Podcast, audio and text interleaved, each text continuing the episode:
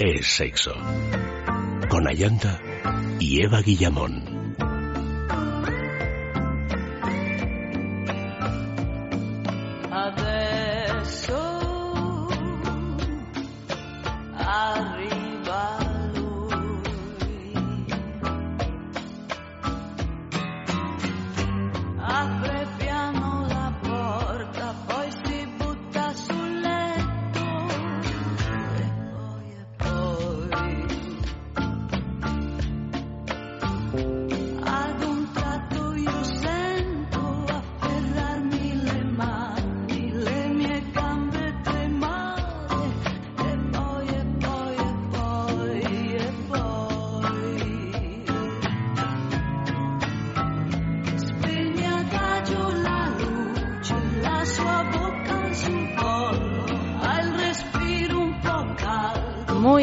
Noches, queridos amigos. Bienvenidos a este Es Sexo de Todo. Y digo Es Sexo de Todo porque Hoy, esta noche, es el último programa de esta temporada. El lunes que viene comienza la nueva temporada, comienza la nueva temporada de radio y de sexo, por supuesto. Y bueno, para hacer rendir un homenaje a todos los que han eh, participado a lo largo de estos meses, de este año, a todos los que han pasado por sexo, todos los colaboradores, pues se nos ha ocurrido hacer un, eh, un mix de algunos de los momentos más divertidos. Nuestro correo electrónico sexo arroba es radio punto fm, el Facebook es sexo y el Twitter arroba es sexo radio. Muy buenas noches, Eva. Muy buenas noches. Estamos aquí dispuestas a escuchar algunos de los momentos que han ido jalonando esta temporada que se acaba. Sí, supongo que se nos habrán olvidado un montón de momentos y probablemente haya colaboradores que, que sean colaboradores y que no estén, pero bueno. Que ya no estén en la siguiente. Bueno, que ya no está en la siguiente o que a lo mejor no estén en esta, porque mm, ha, colaborado muchísima gente en toda esta temporada. Sí, Entonces, sí, pues a lo mejor se nos ha despistado algún colaborador. Bueno, hemos intentado abrazar un poco a todos entre los mix de Sextulia que habéis ido escuchando a lo largo de todo el, todo el mes de agosto y que además esta noche hay uno un último, También, por supuesto. Eh, bueno, pues escucharemos a Andrés Arconada, escucharemos a Vicente Azcitarte, por supuesto, a Max Recarte a Andrés, sí, Andrés Arconada lo he dicho. Sí, Oli eh, Acosta. Lo digo porque a lo mejor alguien ha colaborado y no se escucha y dice. Pero bueno, mm, entre las sextulias, o sea, a lo largo de todo este mes de agosto han ido apareciendo. Han ido apareciendo, desde Sutil o no sutilmente, cada cual en su estilo. bueno, es que aquí tenemos muchos, cada cual en su estilo, desde luego. ¿eh? Claro, claro. Tienen un estilín muy, muy, muy particular. Aprovechamos para, para, decir que a partir del lunes que viene, bueno, pues el programa continúa a la misma hora. Habrá transición con tiempo extra, como viene siendo habitual. Tendremos nuevos colaboradores. Tendremos a Felipe Couselo, que hará un, eh, que tendrá un espacio sobre músicas eh, así de contenido sexy. Mira, todo lo que haga Felipe Couselo es necesario que lo escuchemos. Eh, porque ese chico es como una especie de biblioteca nacional. Entonces, hable de lo que hable, va a ser interesante y además nos va a nutrir el espíritu, segura. Yo estoy convencida de esto. sabe de todo. ¿Va a hacer un programa Felipe Couselo? Sí. ¿De qué? Da igual, de lo que sea, de lo que sea que haga, pero que haga algo. Pues eh, Felipe nos va a contar lo, que hay detrás de esas canciones que a lo mejor hemos escuchado muchas veces, no solo de las letras, que que a menudo no comprendemos, yo por lo menos no comprendo porque son casi todas en inglés o en algún idioma extranjero, pero sino de cómo, de cómo han surgido, por qué, pues curiosidades que, que bueno, seguramente nos van a sorprender. Vamos a tener otra sección siempre de juguetería todos los días con Max eh, Recarte, eh, que nos va a hablar pues cada día de, un, juguete. De un juguete. Vamos a tener... Pues también vamos a tener una, una sección que va a ser, no me cabe duda, súper divertida con Fran Arraez de Escuela de Seducción que ahí nos va a dar pues cada semana una, algún consejo importante para seducir en condiciones. Porque a veces, Eva, hablamos tanto de sexo, pero es que ni siquiera llegamos al sexo, porque si no sabemos a tener sexo, me refiero. No, claro, si no sabemos seducir, no, no, podemos eh, pasar de 0 a 100 en un segundo. Necesitamos pasar de 0 a 10, a 20, a 30 y para eso está Frank. Frank, que es un seductor nato. Por supuesto. Pues escuela de seducción. Vamos a tener ya un poco, adentrándonos en terrenos más serios, a Carlos Balmori, que es eh, médico, es mm, especializado además en temas relacionados con el sexo, que también nos va, nos va a dar, creo, informaciones muy útiles. También, y además que, que, La salud es principal. Es principal, es prioritaria, además que, que también lo echábamos un poquito de menos, ¿no? Que nos quedamos un poquito huérfanas esta temporada y menos mal que la temporada, las temporadas que vienen están siempre para, para solventar y mejorar, ¿no? Y mejorar. Añadir las cosas que, que Claro, que nos faltan y es verdad que, que la salud es una cosa prioritaria en todos los aspectos, pero en la sexualidad es de una importancia capital, sobre todo porque a veces se nos olvida, ¿no? Que, que todo, toda posibilidad tiene una consecuencia.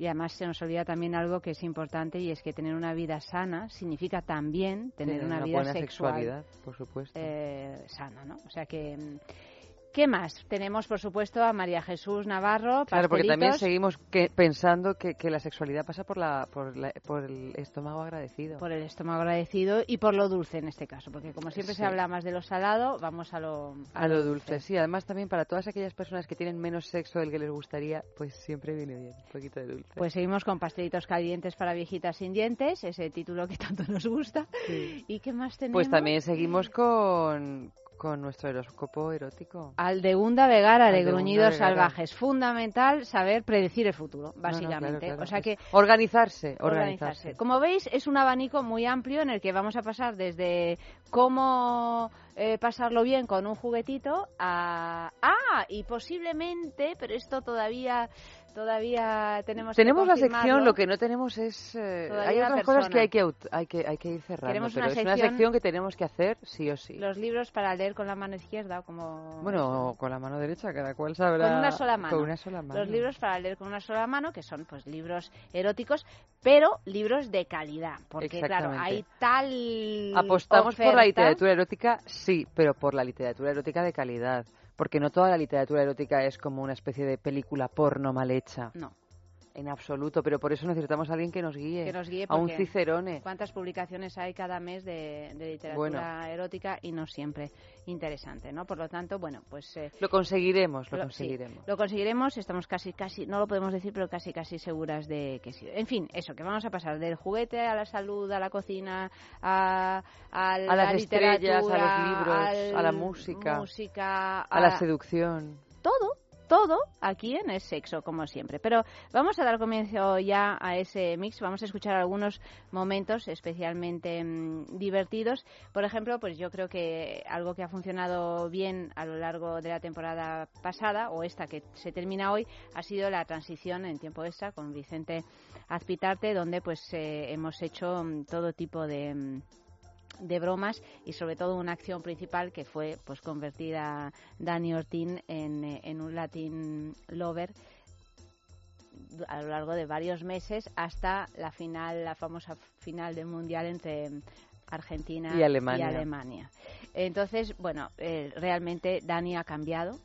Dani ya no es el mismo. ha encontrado una novia alemana que se llama Claudia Ah, fíjate. Sí. Ha encontrado una novia alemana que se llama. ¿No será Claudia Schiffer? Bueno, de, de, ahí viene, de ahí viene. Él dice que es Claudia ah. Schiffer, pero no sé si es Claudia Schiffer o no, o no es Claudia Schiffer. El caso es que, bueno, vamos a, a, escuchar esta transición. Bueno, enseguida Dani Ortín y nuestra querida Alma Espinosa. Hola, Alma, buenas noches. Buenas noches. Nos traen el resto de la actualidad del fútbol y del deporte. En unos instantes arranca la sintonía de radio Es Sexo con nuestra queridísima... ¿Qué? Ah. Reventadísima. Ah. No, tanto. Desfondadísima. Ah. Vaya verano le queda por delantísimo. Barilísima. Hola, querida Yanta. Hola, querido. Hola a todos. Pues muy bien.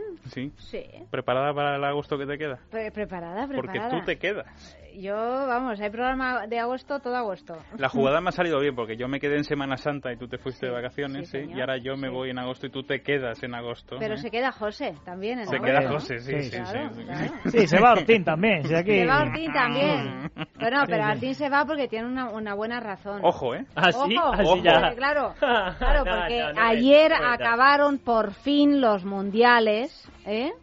Independientemente de que estemos satisfechos con el resultado o no, que yo eso no lo sé. Yo lo único que he leído es que el 70% de los españoles estaban a favor de Alemania. ¿Eso ¿Ah, es así? Sí, de la mancha. Bueno, lo que he leído no, lo que, lo que dijeron ayer. Sí en, durante el partido? De, las alemanas. De las bueno, alemanas. Pero Lo quería decir con voz de, de las alemanas, pero ¿por qué? Porque estamos muy contentos, estamos muy contentos porque Dani se ha enamorado de una alemana. Pero, no, me, un momento, no me dejáis hacer, pero ¿me dejas hacer mi trabajo? ¿Magaluf? Magaluf, si no te, te lo aclaramos. No, no, no, ya lo sé. ¿Me dejas hacer? Magaluf, Sí. ¿Me dejas hacer mi trabajo? Haz tu trabajo. Mi trabajo es promocionar un grandísimo programa que arranca enseguida, ¿eh? cuyos contenidos son los siguientes. Mensaje recibido esta tarde-noche en la redacción de Tiempo Extra. Y dice así. Hola, querido. Hola. ¿Qué tal? Esta noche... ¿Tú no saludas, Ah, hola, hola, hola. Esta noche en el sexo...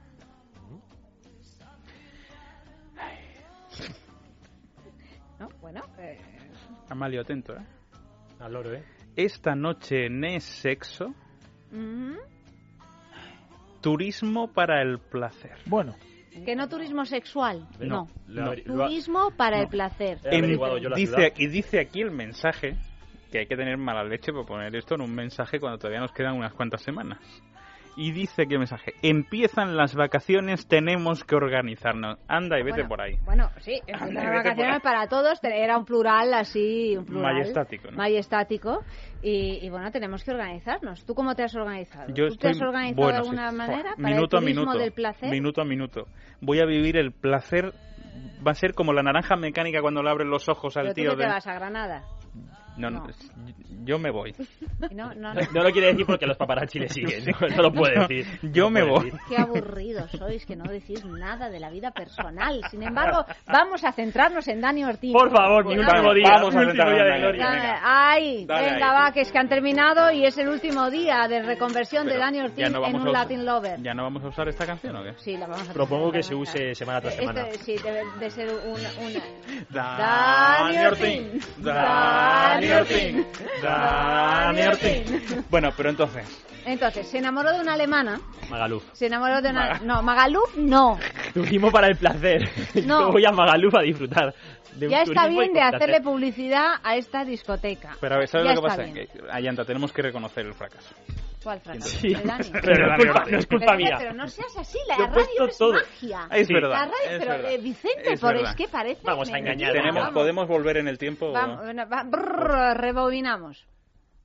Uh, aquí está. Aquí. Eh, ¿Qué ha pasado? Daniel ¿Qué ha pasado? Se enamoró de una alemana. Se enamoró de una alemana. De hecho, tengo que decir. ya sabía que iba a ganar Alemania en los claro, claro. Ya lo sabía porque es un tío listo. No lo dijo Sergio Valentín, que no la porra. Es un chico listo. Tengo que decir que hoy, al contrario de lo que suele ocurrir normalmente, Daniel no está en el estudio con nosotros. Está en Mallorca, en una línea que le hemos montado en Mallorca en algún sitio particular de la isla. Eh, en una villa. Cerca de Magaluf, que no está en Mallorca, sino en Palma de Mallorca, pero... Exacto. Bueno, en una villa. En una villa. Es que en Mallorca hay mucho alemán. Es que hoy, hay mucho alemán. Hoy que he hablado con él por teléfono, me habla con acento alemán. A ver. Ya. Mira, ¿cómo se llama cómo se llama equipo? ¿Cómo se dice equipo en alemán? Die Mannschaft. Como Don Quijote. Pero, ¿y por qué? Ha sido una buena broma que me ha hecho Alma y está muy bien. Don Quijote de la Mannschaft. ha sido llegar a la redacción y... ha venido y Alma que lo tiraba, ¿eh? Pero eh, el alemán tienes que hablarlo de una manera un poco más tierna si estás enamorado de una alemana. Pero ¿por qué escupes cuando Porque soy alemán y hablo enfadado. No, que te hayas enamorado de un alemán. Háblanos de ella. ¿Cómo es ella? No puedo profundizar. además, se pone no puedo profundizar, además viene con, el, con la traducción. No, ha podido profundizar. No ha podido profundizar Todavía no, todavía no. No ha podido profundizar. ¿Y qué haces en la villa con ella? ¿Cómo es? ¿Cómo es? Ay, es que no quiero hablar de ella, la echo de menos. Pero si estás con ella, imbécil. Ya, pero no estoy ahora mismo con ella. Es cada segundo que paso sin ella la echo de menos. Pero ¿Ah, bueno, pero háblanos de ella, Dani, ¿cómo es? Es que es lo mejor que ha pasado en mi vida. Pero bueno, ¿cómo la conociste? A ver. Pues eh, en una discoteca. Espera un momento, saltó un concurso. vamos a crear un poco de ambiente. De discoteca, ¿no? No, no, de discoteca, no, un poco de ambiente. De, amor, sí. de amor. Sí, era un. Ponos el cover de antes. Tierno anochecer. Vale, el cover. Y los dos estábamos bailando. ¿En la discoteca? ¿Estabais bailando? No, era, en, era una, en la playa. Era la playa. Un chill out. Un chill out. Sí, sonaba la música. Eso siempre molón, ¿no? Sí, sí. La puesta de sol. Sí. La música no llega. Ya llega, ya. Y aquí la tienes. Pero esta es la que yo quería. Bueno, tú sigues. pues vaya chilado más tranquilito. y entonces me acordé de una de mis maravillosas clases, de esas lecciones, y le dije, ahí va, ahí va. no. ¿Pero en qué te ibas a equivocar? Que ¿Y le qué dio hiciste bien? Que le dio el no. Ah, que le dijiste no. Le dijo le dije no de primera. Le dijo no de primera. ¿Esto qué es, Amalio? Amalio nos está... Entonces ella dijo, no puede ser que me digas que no. A mí, que soy alemana. Tiene que, que voy a ganar el Mundial. Y Nine. Me dijo, ya. ¿Ya? Me dijo Nine y digo, la, yo dije las veces que quieras, pero no. Pero escúchame, tú dijiste Nine y ella dijo ya y tú dijiste ya. Pero ya, ya, ya, ya. acabado? Ya, ya. Digo, ya, aquí me he liado de, de idioma. ¿Qué tal liado con ella ya? De idioma, pero de idioma. Y estuvimos hablando. Queremos trabajar para. Empezamos. Empezamos en el, en el atardecer, con esa puesta de sol sí. cálida pero a la vez fría. Sí. Le presté mi Rebeca. Cálida pero a la vez fría, eh, cuidado, ¿eh? al loro. Le Blanca, Era pero la la Rebeca. su Rebeca. Me ha encantado lo de la Rebeca. Claro, es un ¿Pero detalle. ¿Llevan Rebeca? Sí, porque sabía que corría una brisa marina. chaqueta, Rebeca. No, es no, que si no empezamos el curso otra vez. No, es que no habéis O sea, entendido el concepto Rebeca- Rebeca. ¿Los No, hombres llevan Rebeca? No, por eso. No, No, no pero sabéis. no, no, no, Ayanta, yo tengo, un- tengo dos Rebecas muy bonitas. Claro, eh, es que hay, hay que. Bueno, a mí me ha sonado un poco. Bueno, no vale. tenéis nada de estilo, no pasa nada. Es Ella, ella tenía todo el chaqueta. estilo que no tenéis La vosotras. clave está en Rebeca. En. Rebeca. En Rebeca, sí. Luego me di cuenta que se llamaba así también. No tendrá una villa que se llama Manderley, no, Sí, no. sí, sí.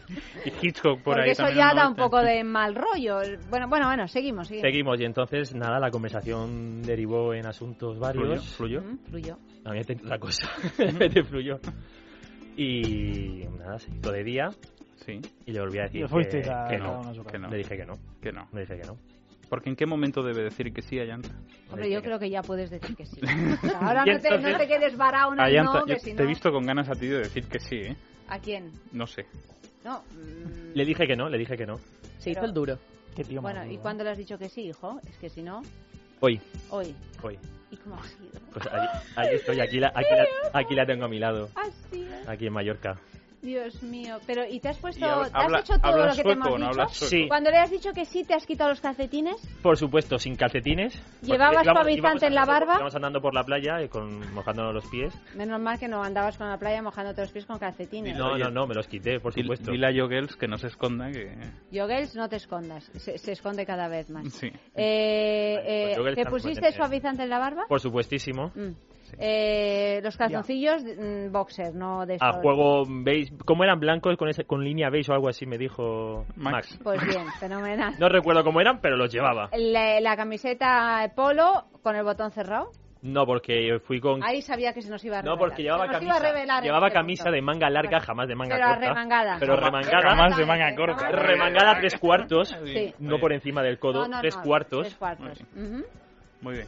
Eh, yo creo que ya... Que ¿El lo- pelo? Eh, alborotado. Alborota. Y las medias de color. Estaba claro. Bueno, pues ha sido un éxito, ha sido un éxito. España ha perdido en los mundiales, Pero pero, Dani Ortín Yo Ha represento a. España. eh, ha ganado una novia. Yo creo que para No. la vuelta del verano hay que buscarle otra, ¿eh, año ¿Otra novia? El- no, ya hay que buscarle a alguien con quien se case a partir de mejor se septiembre. casa con la alemana. Claro, a partir de septiembre los consejos van a ir encaminados a eso. Tú, el día que te cases, tienes que decir sí, ¿eh? No ahí digas sí, no. ahí sí, ¿no? ¿Eh? Hombre, claro, como Ya. digas no ese día, menudo- la, la hemos liado, ¿eh? Bueno, Ayanta, ¿cuál es el tema de hoy? No lo sé. No lo sé, no, no lo sé, porque es que no he podido abrir Facebook porque ha pasado estas cosas ¿Dó- incomprensibles. ¿Dónde, Pero dónde no quieres que ¿Dónde vaya? me llevas? ¡Ay, casi lo sé! Ay, casi ¿tú lo sé. lo sabes? Porque yo todos los días vengo preparadísimo para este programa. yo de tiempo extra ya paso. Yo vengo simple y llanamente centrado en lo que va a ocurrir esta ¿Cómo noche. lo sabes? Porque porque yo vengo centrado. Ayanta, bueno, ¿tú has pensado, me llevas ese tema de esta noche? ¿Has pensado algún día? Pero ya no puedo entrar en Facebook. ¿Has pensado leer algún día el guion que tienes sobre la mesa? Sí, bueno, que es que a mí me enseñó Federico, que es nuestro maestro, que los guiones que no había ni que mirarlos. ya, pero es que a lo mejor... Esa es mi tendencia. a lo mejor, lo a lo mejor la respuesta de la pregunta está ahí. A, lo mejor, puede ser. Eh, pero es donde me llevas. El tema de esta noche podéis escribir mensajes a través de ah, Facebook. Estuve el sábado muy romántico en la noche de las velas en Pedraza. ¿no? Qué bonito, yo nunca he estado. No, bueno, no, perdón. ¿Qué? A ver, recula. Sí, ha visto la canasta, 6.25, ha lanzado, triple, no ha entrado. Me he algo, ¿de qué os reís? Porque iba a decir no vaya. Pero no, no. Pero, no, pero estuvo muy bien, Pedraza, es fantástico, ¿eh? Fantástico. No, no, no. Millones de personas, no, no, no, que, aparcar, no, claro, que me perdonen en Pedraza y en Segovia. Espectacular, de verdad. No. Vicente, la has cagado ya. No, no, no. Hay que... Vas a empezar a recibir correos. Hay que ir a Pedraza. Hay que ir a Vas a empezar a recibir correos de todo Pedraza, no te preocupes. Ya está. Ya está. Bueno, ya, ya. creo que lo hemos perdido. También me han pasado me, cosas parecidas. No, que no me puedo ir sin aclararlo. Por... Hijo predilecto de Pedraza. Sí. Ya, hagas lo que hagas, ya, ya vamos no, a pasar a otra cosa. No, es, es de verdad, es maravilloso. Hay que ir al menos una vez en la vida. Hay que peregrinar. Pero escúchame, es que... Sí, como ya la meca. Va tanta gente... Pero está muy bien organizado. pesadilla! Se ha quedado. Pero está muy bien organizado. Ayanta, tienes que ir sí o sí. Yo creo que no. Basta, Casi me lo veo en YouTube. No, no, lo que pasa es que me fui Verás. me fui cuando caía la noche porque es que era tan la riada de gente que aparecía por allí. O sea, que viste la tarde de las velas, ¿no? No, merece la pena. La tarde de las velas, con Vicente Bueno, un saludo de verdad. maravilloso, maravilloso. Pedraza, ¿eh? maravillosa población la de Pedraza. Comerías bien, por lo menos, ¿no? No, no, no, no, de hecho no, no, llegué a comer. No, no, restaurantes. No, no llegué a comer, tuve que llamar a unos amigos de la Moraleja que me dieran de comer a la vuelta. A las 12 de la noche me abrieron la cocina a un restaurante para cenar. Tú fíjate. bueno, menos mal que tienes amigos.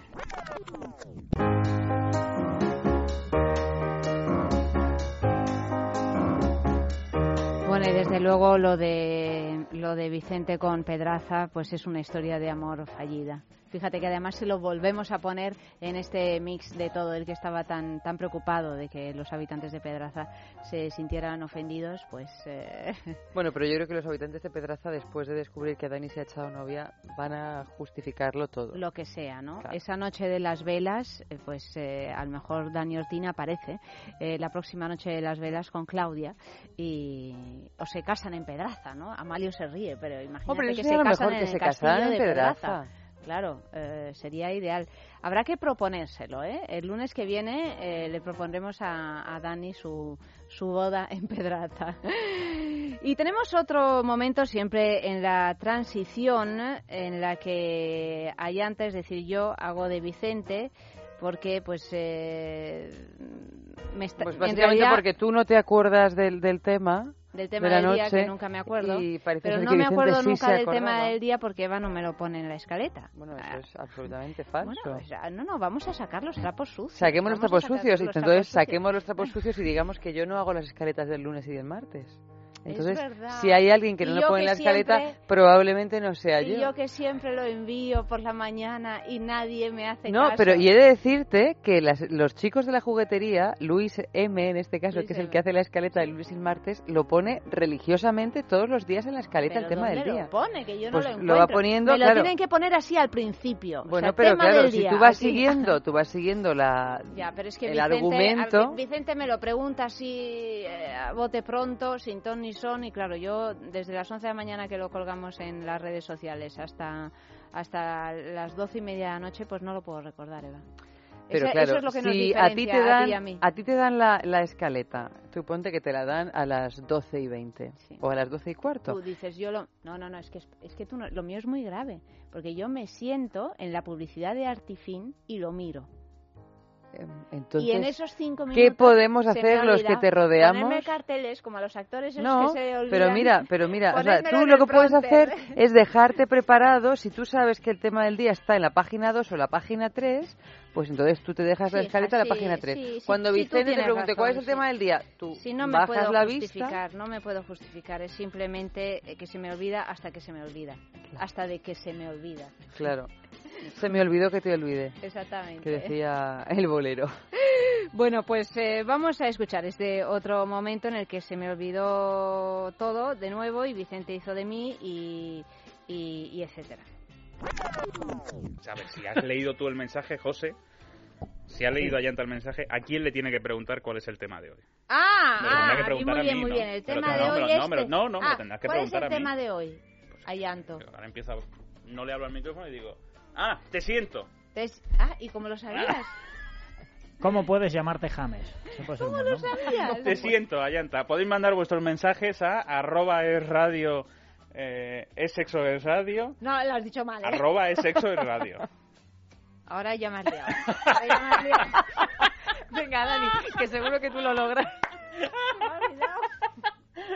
A es radio arroba no a es sexo arroba es radio lo ves que es difícil pero bueno sí. Lo ves es que pero parezco idiota yo pero no, es que no arroba que no, es sexo radio que no, que es, no, que no, no es sexo es radio no. Arroba es que está diciendo el que lo estoy diciendo como tú Ayanta ah, pero te lo sabes o no pero si lo dices todas las noches cómo no me lo voy a saber a ver dilo. Es sexo arroba es radio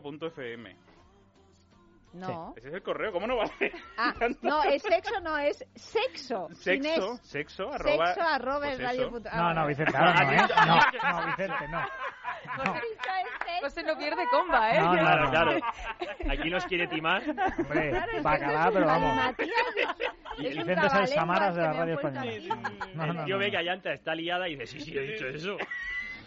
No, no, no. Facebook, el Facebook Tarjeta es muy amarilla. fácil, es sexo, pero es imposible de encontrar. Es mejor por la página web de, de Sí, radio.fm. exactamente, Sí, sí, sí. exactamente. Y el Twitter. Arroba es sexo Muy radio. Claro, pues eso. Ay, es que sudo, ¿eh?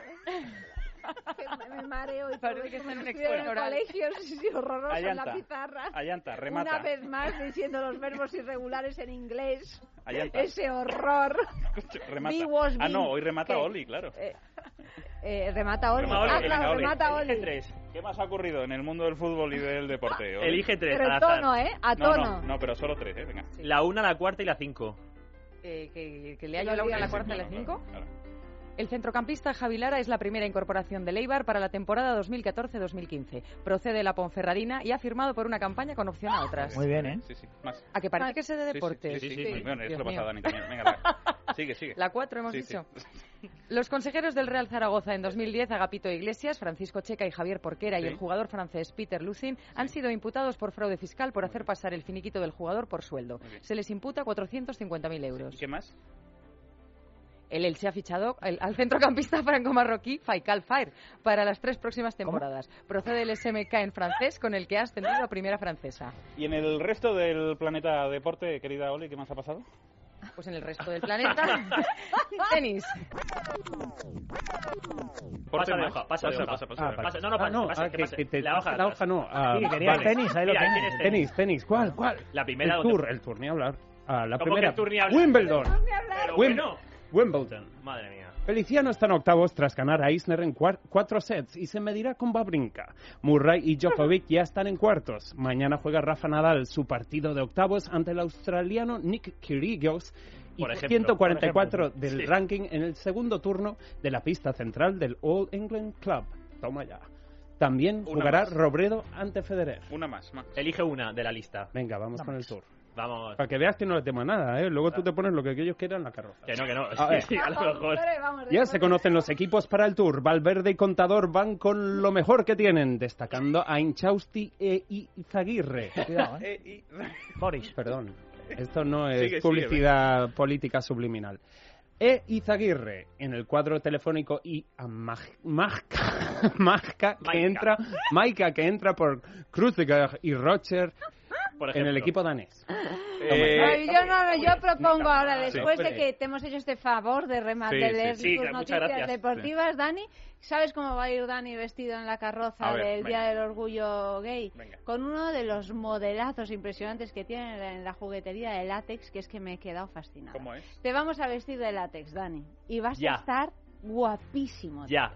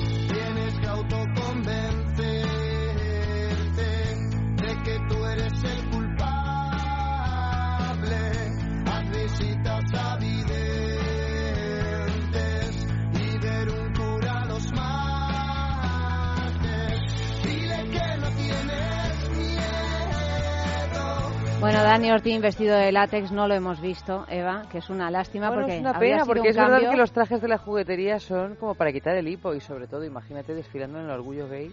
Bueno, ya los viste en la fiesta de la juguetería como eran esos, había sobre todo para mujer, para mujer, pero bueno, pero no pasa nada. Tú imagínatelo a Dani vestido así a lo John Travolta, pero todo en látex.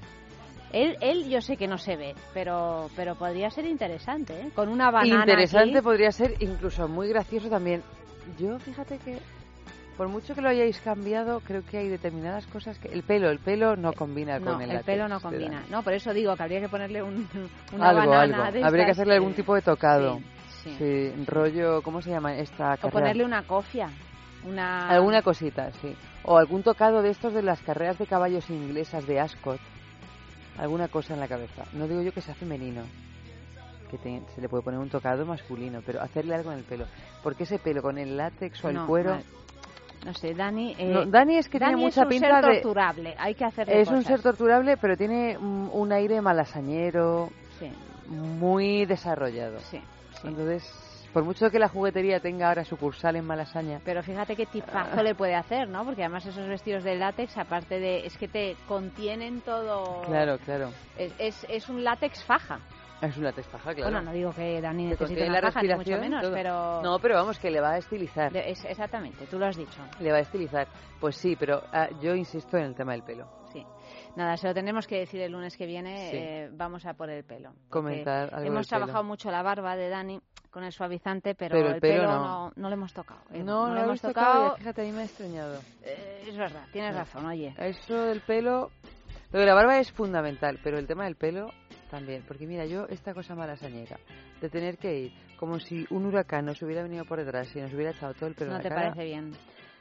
A mí personalmente... Es que tú, como tienes el pelo bastante huracanado, claro, la tendencia es a querer domesticarlo, ¿no? Bueno, no te creas, yo lo dejo así ser, como es él. Ah, pero, pero yo no tengo tan claro que Dani lo deje así como es él. Creo que pasa más tiempo delante del espejo que yo y yo soy coqueta. De lo que ¿eh? nos creemos, ¿eh? Mira, esos pelos que van de atrás adelante y que caen sobre la frente. Hay todo un trabajo. Yo ya me he dado cuenta que no es una cosa baladí. No. Ni es una cosa fruto del azar. Bueno, pues nada, se lo, el lunes sin falta se lo, se lo preguntamos ya que le volveremos a ver. El tema de hoy, para que escribáis los mensajes, es... Mi todo eres tú.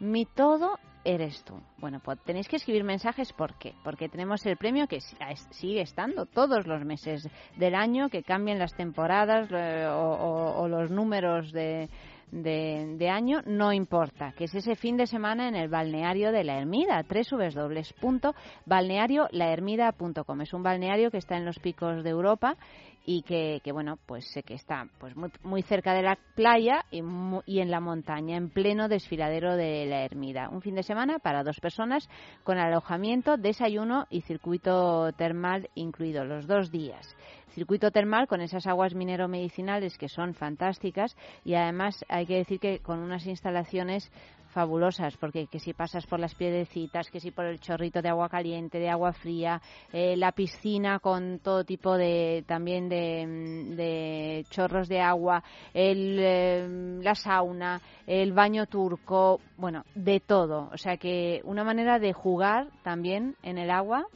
por supuesto. Además de eh, diferentes temperaturas, que eso también. Sí, da mucho, da mucho gusto y relaja mucho. O sea, que escribid mensajes, los enviáis eh, pues en Facebook, por ejemplo, a Sexo o en, o en el Twitter, arroba Sexo Radio o en el correo electrónico sexo arroba esradio.fm y entre todos los mensajes, pues el que más nos guste lo premiaremos con un fin de semana en el balneario de la Ermida. ¿Cuándo sabemos quién se lleva este premio? Pues los jueves, en Es la Mañana de Federico, entre las once y media y las doce de la mañana. Y vamos con nuestro noticiero ardiente. El 10% de los humanos no puede amar. Es un trastorno llamado alexitimia y afecta a una décima parte de la población mundial, según la Sociedad Española de Neurología. La persona que lo sufre se siente incapaz de reconocer sus emociones y expresarlas verbalmente. Este trastorno puede provocarlo un daño en las estructuras neurológicas vinculadas con las emociones o un trauma grave que interrumpe el aprendizaje emocional. Se trata de un desorden complejo que condiciona la vida de quien lo padece, obviamente, ya que perjudica los sistemas de atención, memoria y racionamiento. Esta incapacidad de identificar o interpretar emociones desecha una información muy valiosa para la vida, la toma de decisiones y la creación de vínculos. Sequía de testosterona para acabar con las guerras. Una epidemia de disfunción eréctil pondría fin a los conflictos bélicos. Esta es la propuesta del ex embajador peruano en la ONU, Osvaldo de Rivero, en su primera novela, La isla de Príapo. Un mundo escaso de testosterona sería menos violento, dice de Rivero. En su novela, que se desarrolla entre los años 2035 y 2045, tres científicos aprovechan que los hombres se quedan impotentes para exigir acabar con atrocidades como las de Bosnia o Somalia. Retrato robot de una actriz porno. Rubia, alta, de pechos gigantescos y curvas imposibles. Este es el modo habitual de, describir a una estrella del porno y también el más erróneo. Y nada más certero para desmoronar el mito que sus medidas reales. 1,65 metros de altura, 52 kilos de peso y una 85 como talla de sujetador y el pelo moreno. Así lo verifica la página Internet Adult Film Database que con 132.779 fichas de película y más de 120.000 perfiles de actores está considerada la Wikiporno. Su contenido revela curiosidades como que los nombres más repetidos son Nicky, femenino en femenino y David en masculino. Los, los varones practican sexo con unas mil mujeres distintas a lo largo de sus carreras y ellas, las actrices porno, con unos 148 hombres.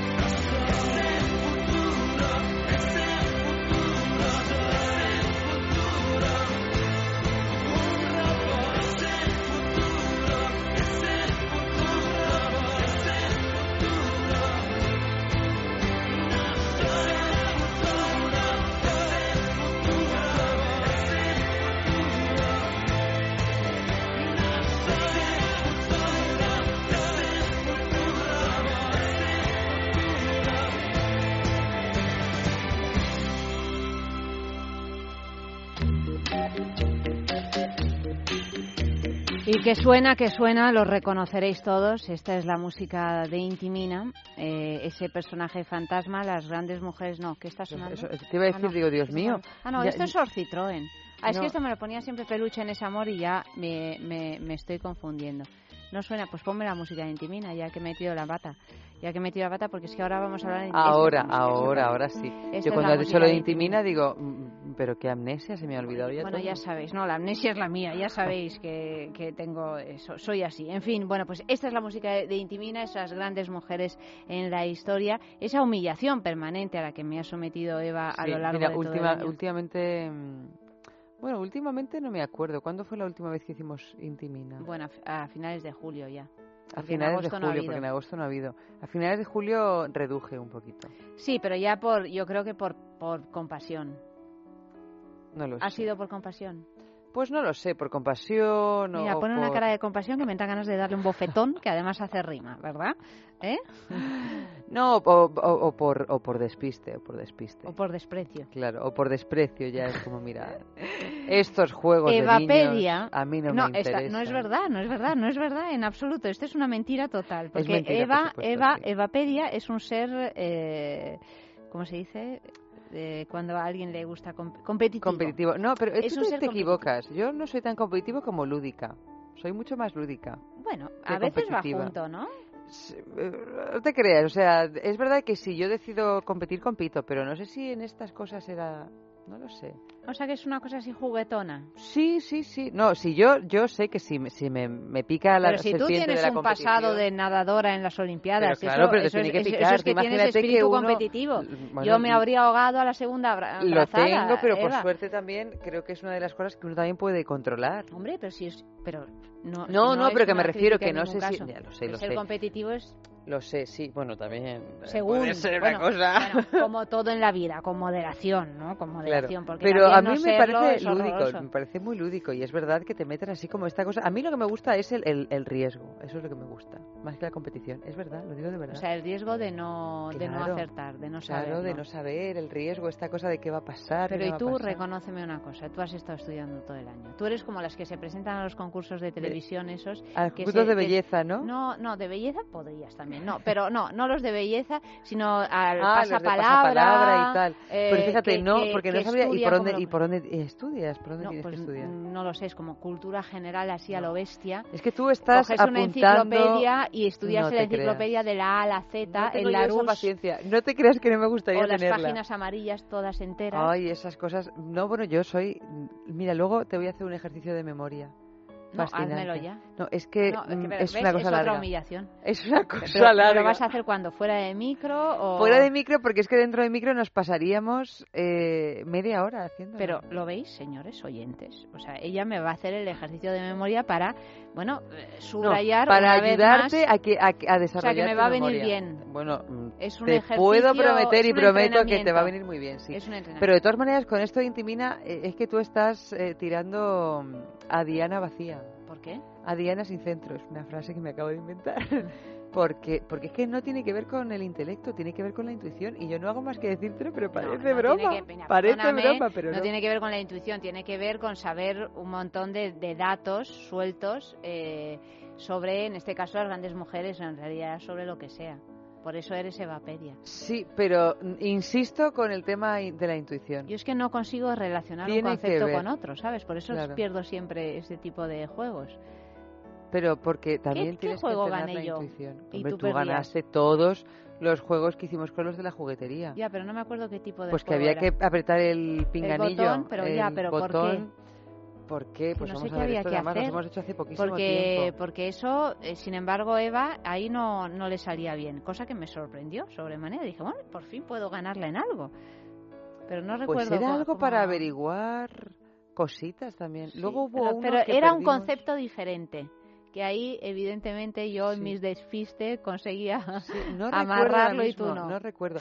Pero de verdad insisto que, que es un tema, mm, o sea, de asociación, que por eso el ejercicio este te va a venir muy bien, de asociar ideas, asociar imágenes, pero sobre todo también es un tema intuitivo, ¿eh? Y yo lo digo de bueno, pues vamos a escuchar un mix que ha hecho, el mix del mix que ha hecho Amalio sobre los grandes momentos Intimina y con Eva, pues ahí, arrasando, como siempre. Llega el momento de las grandes mujeres en la historia, o sea que os voy a leer las pistas. Eh, Clea las va a colgar en Facebook y mm, Eva lo va a adivinar, después lo va a adivinar Andrés, yo ya me lo sé todo esto, ya es como una gran familia. Hoy el día se repite diferente. Eh, se repite, es como el día de la puede marmota. como Argentina. Fíjate. Encarnación también lo va a adivinar casi casi al mismo tiempo que Eva. Carlos, eh, Carlos, nuestro Carlos, pero es que Carlos ya lo sabe, hija. Ah, es que es que los únicos dos que no lo sabéis sois Andrés y tú. Es verdad. Es verdad, ¿verdad? Bueno, pues eh, voy allá con las pistas de Intimina. Atentos todos y a participar, por favor. Momento en que Ayanta busca las, las, las pintas, digo, las pistas de Intimina. Qué cosa tan triste. ¿eh? Podría rellenar. Hoy el día se repite diferente. Si es que, ¿verdad? Si es que esto es todos los Mira, días. antes, eh, Andrés, estábamos trabajando Eva y yo y me ha llamado mamá. Y he dicho, Dios mío, me cogió un me ha, No sé por qué. Bueno, es que Bueno, algo... Es algo... algo- No, no, pero ha sido Porque así, le además, traigo la te cena, yo quería, no sé. te quería rebatir algo de lo que tú decías y en lugar de decir, no sé, le digo, ay mamá. Claro, te ha salido. ¿Qué, qué hay en esta relación así Sí, de sí, sí, maternal, yo ya al no sé, de, de es madre a hija? Yo ya con mis tendencias al incesto ya no sé qué pensar. Al incesto. Pero en este caso, claro, no sería... No, claro, pero mira, a lo mejor si yo consigo creerme que tú eres mi madre, eh, pues a lo mejor yo qué sé. Eso es el cansancio, no le Es cansancio, vueltas. probablemente. Que dices, yo lo que quiero es ir con mamá a dormir, Sí, en realidad. Eso es Sí. el cansancio. Yo, que además llevo intentando hablar con mi madre varios días, pero por esto de que me llama y siempre estoy ocupada aquí haciendo Claro, cosas. que que no podemos hablar ya ni por teléfono. ¿no? Exactamente, ya es una cosa. Bueno, hija, pues aquí va la primera pista. Eh, nació el 8 de julio de 1950 y algo. Es que se me ha, se me ha borrado el último número. Ah, el 8 de julio, es, eh, hoy es 8 de julio, ¿no? Hoy es 9. Oye, Sí, no. es, es- es ayer. Eh, ¿Con esto ya lo sabes? No, no, no, ¿No? es que de Bueno, repente me mal. pensando en qué Clea fecha busca era. que, en qué fecha exactamente nació porque no lo podemos... Porque claro, digo, 1900 hombre, que Hombre, nos encuadra. Aquí me sale nació el 8 de julio de 195. Eh, 1951, me dice Clea. Fruto del matrimonio entre un director muy famoso y muy talentoso y una bailarina. Ya sé quién es. Es una actriz eh, de un país muy poderoso del mundo. Es que te voy a echar del estudio a gorrazos, ¿eh? Pero Andrés. Bueno, a ver si es esta la que yo Andrés- digo. Andrés se ha quedado perplejo. Ya, a ver si esta es la que yo digo. Espérate, de un director y una bailarina. Claro, a mí me da la sensación de que la mujer de este señor que hizo una, vamos yo, eh, do- dos o tres películas Es que famosísimas, ganas de tirarme por la es una mujer así con una belleza muy muy particular, particular. sí, desde que luego. empieza por A Eh, sí. Y, y Oye, por, aquí, ti- aquí tienes un... por- por- ¿Con qué letrita empieza? Por A y por... por H. Sí, aquí tienes un, un- Oye, pero bueno, ¿qué os pasa? Que lo estáis adivinando todos y, y A ver, que, que- que no me dejáis ni leer las pistas con el trabajo que nos ha dado aquí, confeccionar las pistas y ya lo estáis colgando todos en Facebook. Pero bueno, esto, que, que tenéis el morbo aquí de Evapedia. Y sin embargo, pues y sin embargo, Andrés Una sin escuela, saberlo. una escuela que yo he desarrollado con pico y pala. Primera pista. Ha cantado, bailado, interpretado comedias y dramas, presentado programas de televisión. Ya lo sabes. No, es que cuando ya se, se incorpora Evapedia y digo, ya lo sabe. Y gestionado salas teatrales y todo sin perder su eterna sonrisa. Actualmente se encuentra luchando contra... Ya sé quién es. Sí. CV. No. Sí. ¿Ah, sí? Ah, yo pensaba Tú decías otra. LM. Sí, estaba pensando en... ¿Quién es LM? Pues la otra.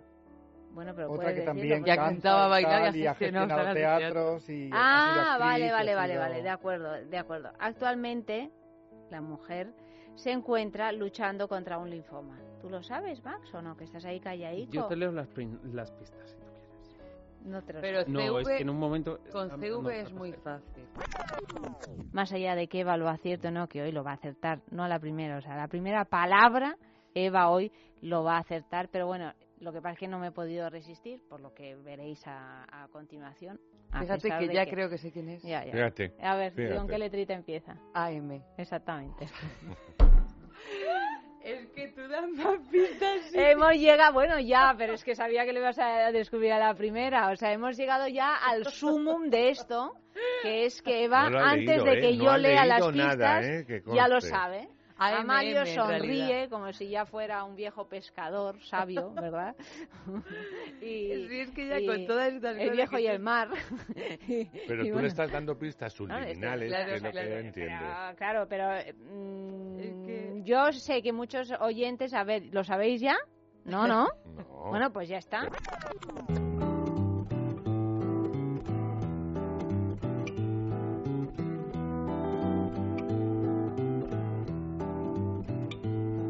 Conocí en una bailanta todo apretado.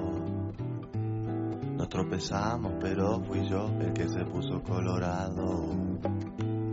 Era distinta, diferente su meneada. Y un destello inteligente había en su mirada. Cuando le dije si quería bailar conmigo, se puso a hablar de Jung, de Freud y Lacan mi dio sin gracia, le causaba mucha gracia. Me dijo al girar, la cumbia intelectual. Me dijo al girar. Ah.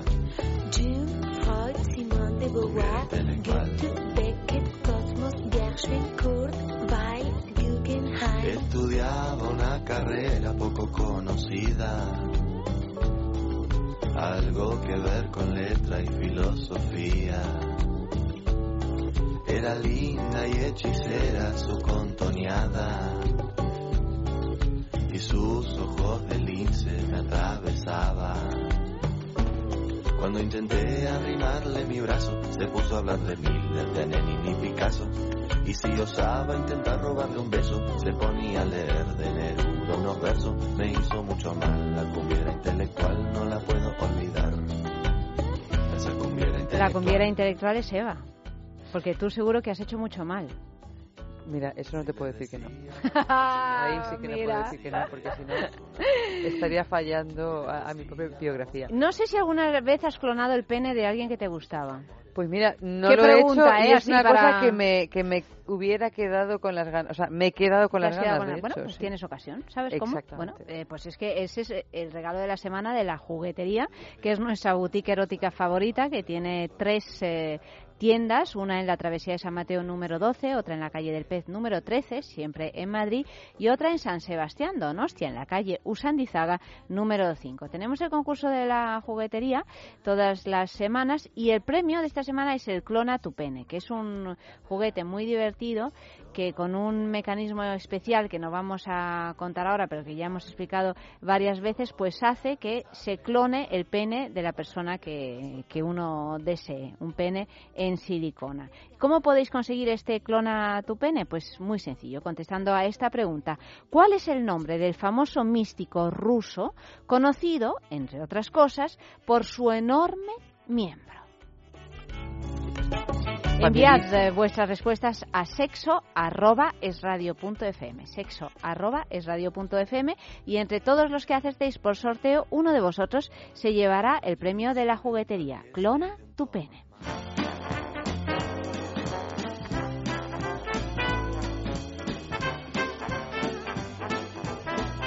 Y llegamos a otro momento importante también. Con el gran Andrés. Con el gran Andrés Arconada en el sexo de cine. ¿De cuántas películas hemos hablado a lo largo de este año? Muchísimas. lo importante, como decía, no sé si la canción o la película, no es de lo que hayamos hablado, sino de lo que vamos a seguir hablando. Bueno, de lo que vamos a seguir hablando, menos mal que el, sexo y el erotismo en el cine no se acaba, nunca. Tanto en películas de estreno como en películas eh, que ya hemos Pero fíjate, este año y es una cosa que yo creo que nunca habíamos hecho y, y ha supuesto una antes y un después es hablar de películas de estreno, porque antes no hablábamos apenas, pero se Esto nos ha gustado nos mucho, ha gustado claro, mucho porque es verdad que está muy bien revisar pero también está muy bien alentar a que sigamos yendo al cine, ¿no? Y que hay cosas en el cine que son fantásticas. Además, yo creo que es sexualmente hablando. Sexualmente hablando y, no sexualmente mm. hablando, ¿no? Pero bueno, como lo que a nosotros nos ocupa es el sexo, pero ha sido un año muy interesante. Hemos hablado, bueno, entre otras, hablamos de aquella grandiosa película La vida de Adele. Fantástica. Que además recuerdo que tuvo un exitazo ese sí, programa. muchísimas descargas en podcast. Interesó mucho porque, bueno, fue una película que, bueno, pues una gran película. Una gran película, sí, Y toda muy sexual, desde luego. Absolutamente. Seguiremos la temporada que viene haciendo un repaso a la cartelera de estrenos. Espero que nos dejen los, o sea, que, tengamos oportunidades, ¿no? Que sigan estrenando películas. Yo creo que por la cuenta que les trae, ¿no? Siempre que hay, el sexo es comercial, por lo tanto, pues eh, imagino imagino que sí. Y si no, pues eh, tenemos siempre pues en la cartera un montón de clásicos y, de películas muy interesantes de las que hablar con Andrés Arconada. Aparte que hablar con Andrés Arconada es siempre un, siempre es interesante de siempre, por sí. siempre. Entonces, bueno, hay un momento, mm, ahora vamos a escuchar un momento en el que Eva no ha hecho los deberes. Hice una trampita, hice los deberes, pero hice... Mal, mm, digamos que hice los deberes del, del miércoles cuando tenía que haber hecho los del martes. Porque como te sabes, te sabes la lección del martes y dices, bueno, yo me hago la del martes. Y entonces la del miércoles a ver si me la perdonan. Vamos allá. Dentro de lo que es esta peli, que ya avisamos y ahora hablaremos más eh, largo de ella, está mejor dirigida que la que hizo Federico Mocha. me parece que en Italia. En Italia. Pero porque en Italia la dirigió el propio Federico sí, Mocha. Sí, sí, sí, el mismo. Esta tiene más luz, está mucho más adecuada, es, es más vital eh, y yo creo que a los adolescentes efectivamente les va a gustar más. Además a mí los dos actores de esta peli me gustan mucho más que los dos actores. de todas maneras, eh, y yo hemos estado viendo la foto del italiano que protagoniza la italiana y del español y bueno, no es español, es, italiano, también, ¿eh? Bueno, bueno, pues el italiano original es un bellezón. ¿Pero quién es? Pues ¿Cómo se llama? cómo se llama, pero no importa. Hombre, pero dímelo, por favor, yo tengo mucha curiosidad. Sí, yo supongo que, Voy le, a buscar el, le conoces porque ha hecho bastantes películas.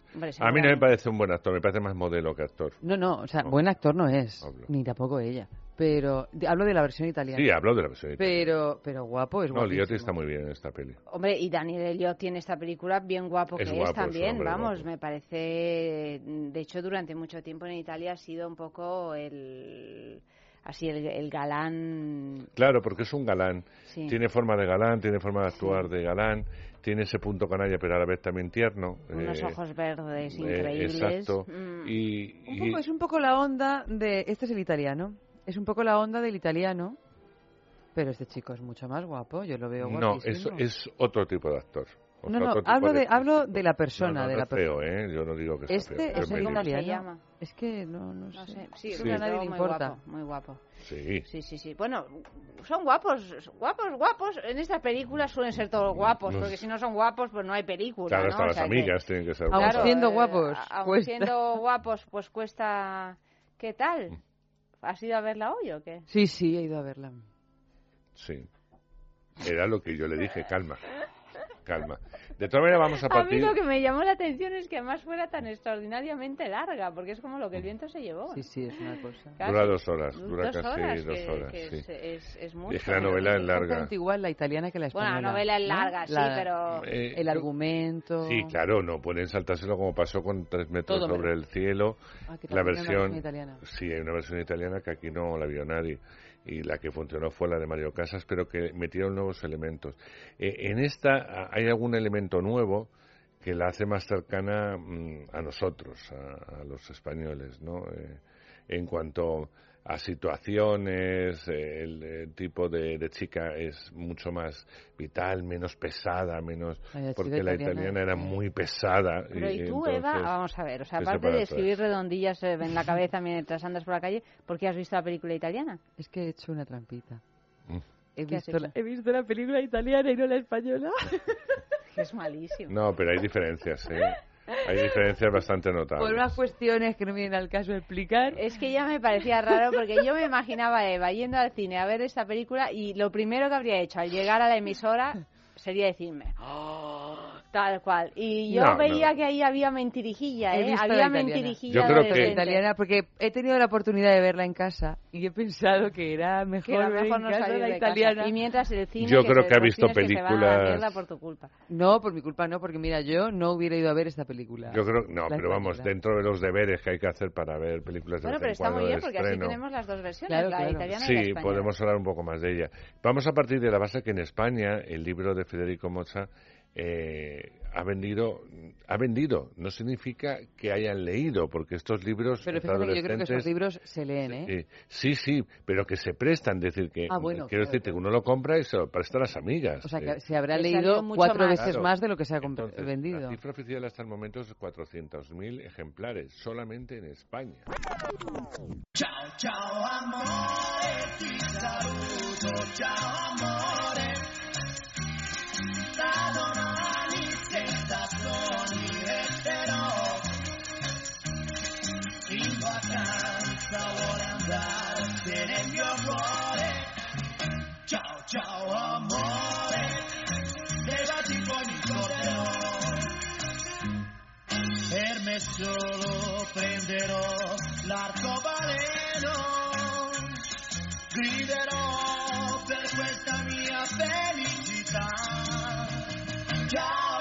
Chao amor, chao amor.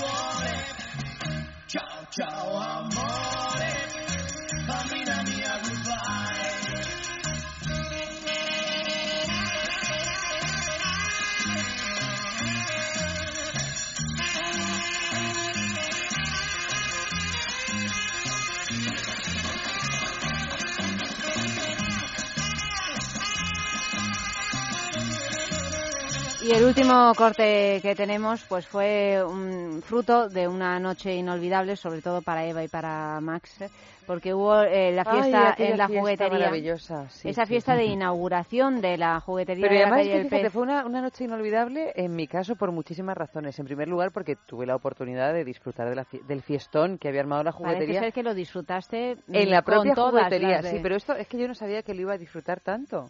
claro, es lo que pasa que uno a veces va a una fiesta y no sabe si se va a ir a los claro, yo minutos fui y además, o 12 horas claro, después. Y, y, entonces pues yo fui así un poquito, bueno, pues voy a ir aquí, me comí unas aceitunas, estuve hablando con Luis, estuvimos por ahí y luego yo me iba a otra cosa inolvidable que fue aquel espectáculo de Israel Galván y de Akra Khan en el Teatro Canal. Torovaca, en los teatros del canal, que, que era yo de lo mejor que he visto últimamente.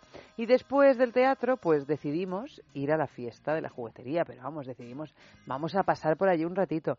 Lo que pasa es que yo cuando me enciendo, me enciendo.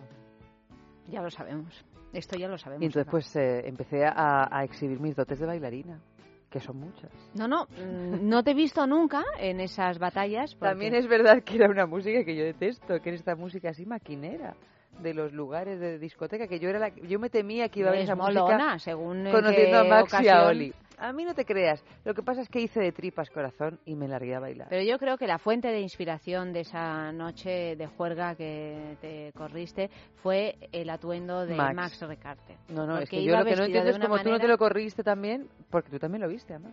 Yo le vi. Lo que pasa es que me fui a pasar el fin de semana al campo.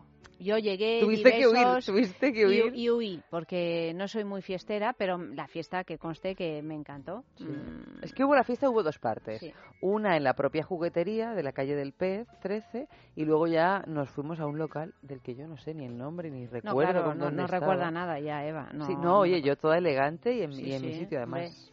Vamos. Me fui justo a tiempo. Sí, sí. Es decir, Justo a las ocho y media de la mañana. No te creas, si hubiera ido sola me habría ido a las ocho y media de la tiempo mañana. cuando ya abren el Palentino en la calle del Pez y uno va a tomarse un café no, con no, leche con la Yo con me habría churros. quedado, porque además Max no hacía más que traerme gin tonic. Claro, esa, ese es el asunto.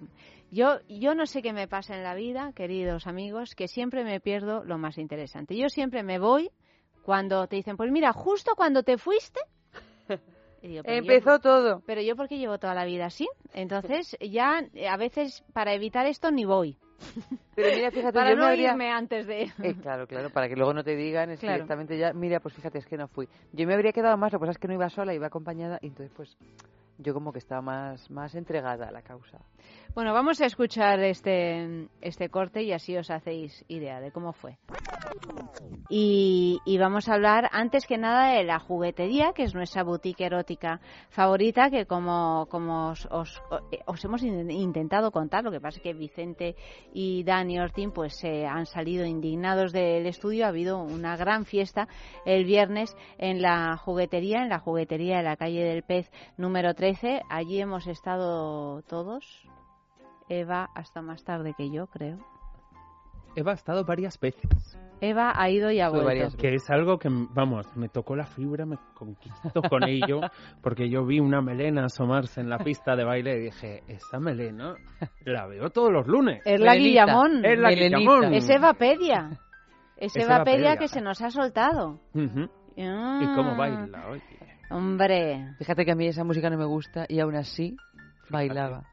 Bueno, hay que decir que se celebraba el décimo aniversario de la juguetería y, que, bueno, yo por lo menos he visto, bueno, yo y todos creo, esa segunda parte de la juguetería, una, una parte que, que todavía no habíais abierto con, eh, con un montón de, de, lencería y de cositas muy, muy interesantes, aparte de una mini exposición de los primeros vibradores de la historia que me han encantado. Bueno, Hay un dildo, bueno, unos antiquísimos. Bueno, unos antiquísimos. Hay un dildo que me decías que tiene 150 años o algo así, ¿no? 142. ¿En, ¿En qué material?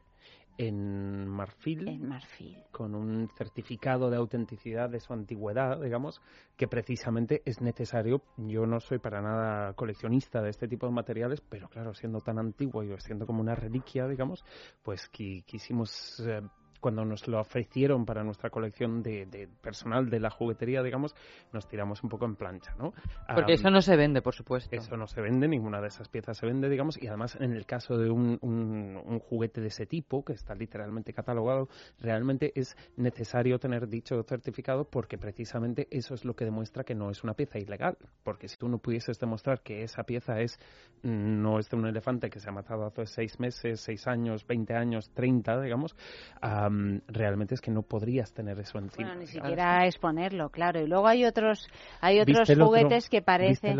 Hay uno que parece un secador. Hay uno que yo, yo vamos, personalmente me tocó, me tocó ahí un poco la fibra, porque es un accesorio que se utiliza, utilizaba o se inventó en los años 60 para ponerle a tu aspiradora y transformar tu aspiradora en vibrador que a través del motor de succión... Yo no sé por qué esa idea ya no está en uso, porque eso a mí me parece divertidísimo. Hombre, principalmente muy, muy, muy, muy ecológico, práctico no es. y además, si la gente hoy en día es de más silencioso, no tienes un vibrador más silencioso que más silencioso que Bueno, pero así puedes gritar y aullar que no te va a oír nadie. Bueno, tienes pero cosa pensarán que eres una obsesa de la limpieza. No, claro, claro. Y ergonómico tampoco, pero lo de que la aspiradora se pueda convertir en masturbador... Supuestamente en su época era muchísimo más para masajear que si la espalda, las piernas, para esas hombre, piernas bueno, cansadas bueno, de la como labor. el Smart One de Lelo. A lo mejor de ahí salió aquello de el frotarse va a acabar. A lo mejor.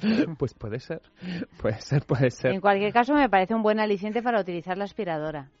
Pues mira, nos suelen hacer falta, este por ejemplo ayuda. aparte de eso, esa, esa zona específicamente de la tienda, que es muy chiquitita, ¿eh? pero que está llena de cosas como muy, muy queridas por nosotros, la iremos rotando por alguna de esas piezas que en estos 10 años nos hemos encontrado por nuestros viajes por el mundo, investigación de la sexualidad. Realmente hay unas cuantas cosas que nunca habíamos querido tener en las tiendas, principalmente porque siempre hay alguien que las quiere comprar y cuando te sacan un fajo de dinero, digamos, al final igual cedes, ¿no?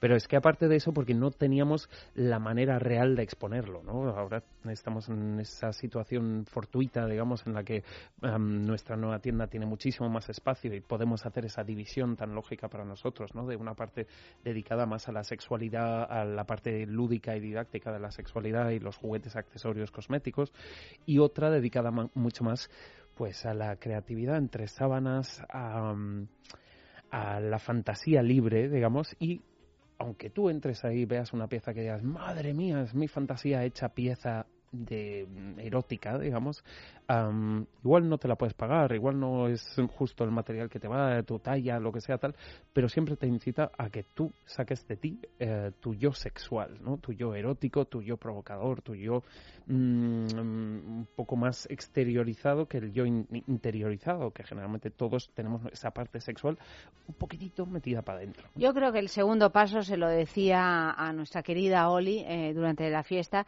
es, es hacer un desfile, un pase de modelos ahí mismo en la juguetería, no con los juguetes, no es mal pensado, sino con, con toda la lencería y esos vestiditos de látex y, todas esas cositas que tenéis que son una maravilla y Oli enseguida ha dicho, y los zapatos y de tacón y tal, y Oli enseguida ha dicho, bueno, eh, cuando queráis, cuando queráis. ¿Eh, Eva? Te apuntas al pase de modelos. Estamos en una pequeña misión por recuperar una cosa que nos parece muy, muy, muy sensual y romántica que se solía hacer como en los años 30 y 40, que era unas veladas que se llamaban las soirées eran veladas en las que o tiendas de localidades o, marcas de fabricantes de generalmente lencería reunía a sus potenciales clientas y, posibles, digamos, representantes de su marca, digamos, ¿no? En espacios variopintos para hacer un pequeño desfile en privado. Pues eso, eso está bien, ¿eh? Hmm. Eso me parece una buena idea. Y además todo lo que tenga ese olor a clandestino hay que recuperarlo. Y yo creo que también. Nos gusta el olor a clandestino. Como completamente. O sea, que está muy bien que todo eso, a eso pueda ir quien quiera, pero que hay estas cosas de lo secreto, de lo clandestino, contra toda esta vorágine de las redes sociales que también tienen un punto de. de muy interesante, ¿no? Que, que haya que ir buscando las cosas. Eso es precioso. Hmm. Sí, no sé. Yo creo que también. Mm, ahora que que realmente la compra de un juguete erótico, de una bola china, de un lubricante, de un condón, este tipo de cosas es tan normal, tan normal, también, pues no sé, son pequeñas empresas como la nuestra, ¿no? La que hacen que realmente tu adquisición de ese producto normalizado sea una experiencia especial, ¿no? Y es algo en lo que en la juguetería realmente ponemos mucho énfasis, ¿no? Ya no solo de cómo son las tiendas o cómo atendemos a la gente, pero mm, es que es muy difícil describir el tipo de vínculo que tú acabas teniendo con un cliente que has atendido muchas veces y que ha seguido cambios muy importantes en su vida, ¿no? al, cumplir 10 años tú siempre haces un poco de reflexión, ¿no? A los 20, a los 40, a los 50, lo que sea, ¿no? Y miras para atrás y, jo, al hacer esa lista de invitados era tan difícil y que luego decías, claro, pero yo invitaría a esta pareja que entró aquel día hace no sé cuántos años en nuestra tienda, pero ahora ya no son pareja. ella ya no es heterosexual, él ya tal, tal, tal, tal, tal, tal, acaba de ser padre con su nueva, ¿sabes? Y dices, madre mía, y que ese tipo de gente siga siendo clientela nuestra, ya no es bueno por el negocio, por la sostenibilidad, es que realmente mm, el Es motivo de orgullo. Es motivo de orgullo, ¿sabes? Y porque son, ahí, en esa lista de invitados había mucha gente que vamos, había venido en los primeros meses de nuestra tienda, de su existencia, cuando la gente llegaba a nuestra tienda y decía, esto en Madrid, no me lo puedo creer, o sea, esto parece sacado de otro lado, digamos, ¿no? Y la sexualidad española ha cambiado una barbaridad en 10 años. Pero esa gente, a través de esos años, no es solo que haya vuelto a nuestra puerta una y otra vez, es que han traído gente diferente, han recomendado nuestra tienda. Ese realmente para mí, siendo una, una pequeña, pequeña empresa, es el orgullo de la pyme, ¿no? Esa cosa de decir de no, porque los míos están conmigo y tú haces un evento así y yo no sé cómo no nos vinieron de la policía municipal porque la calle estaba cortada en muchos momentos de la cantidad de gente que había, ¿no? Y tú dices, wow, yo no sé en orgasmos cuántos son, espero que muchísimos. muchos. Y se avecinan unos cuantos más. Pero claro, también hay que destacar tu atuendo, porque yo, ¿tú no lo viste a Max? Bueno, por Dios, este, estabas a la altura de las circunstancias. ¿En serio? Pero yo cuando te vi dije, pero míralo, ¿cómo va? ¡Qué estilazo! Porque llevar eso hay que llevarlo Hay que saber ¿eh? llevarlo, hay que saber llevarlo, es verdad. En la calle del Pez número 13, en la travesía de San Mateo número 12. Estas son las dos tiendas que hay en Madrid. Y también en la calle Usandizaga número 5 en San Sebastián, Donostia.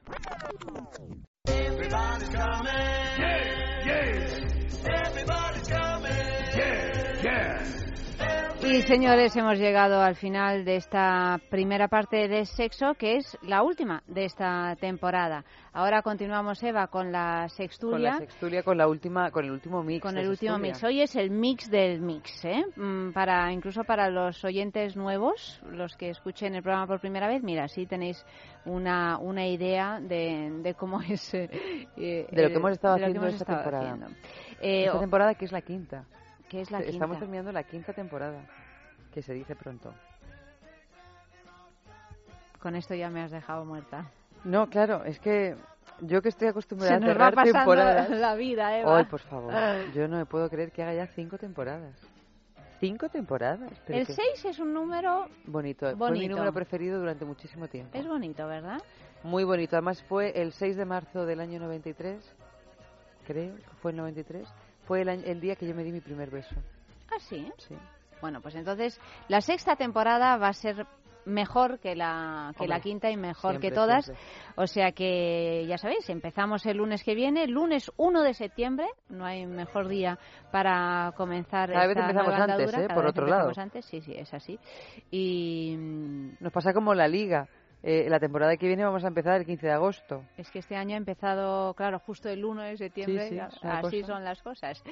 En fin, Eva, eh, que el lunes, hasta el lunes que... Hasta el lunes, pero bueno, aunque parezca solo un fin de semana, como en realidad es mucho más, eh, nos vamos a despedir con una canción con la que yo casi despido casi todas las temporadas cuando tengo que despedirla, y es una canción de Simone que se llama Comenzar de nuevo y contar contigo.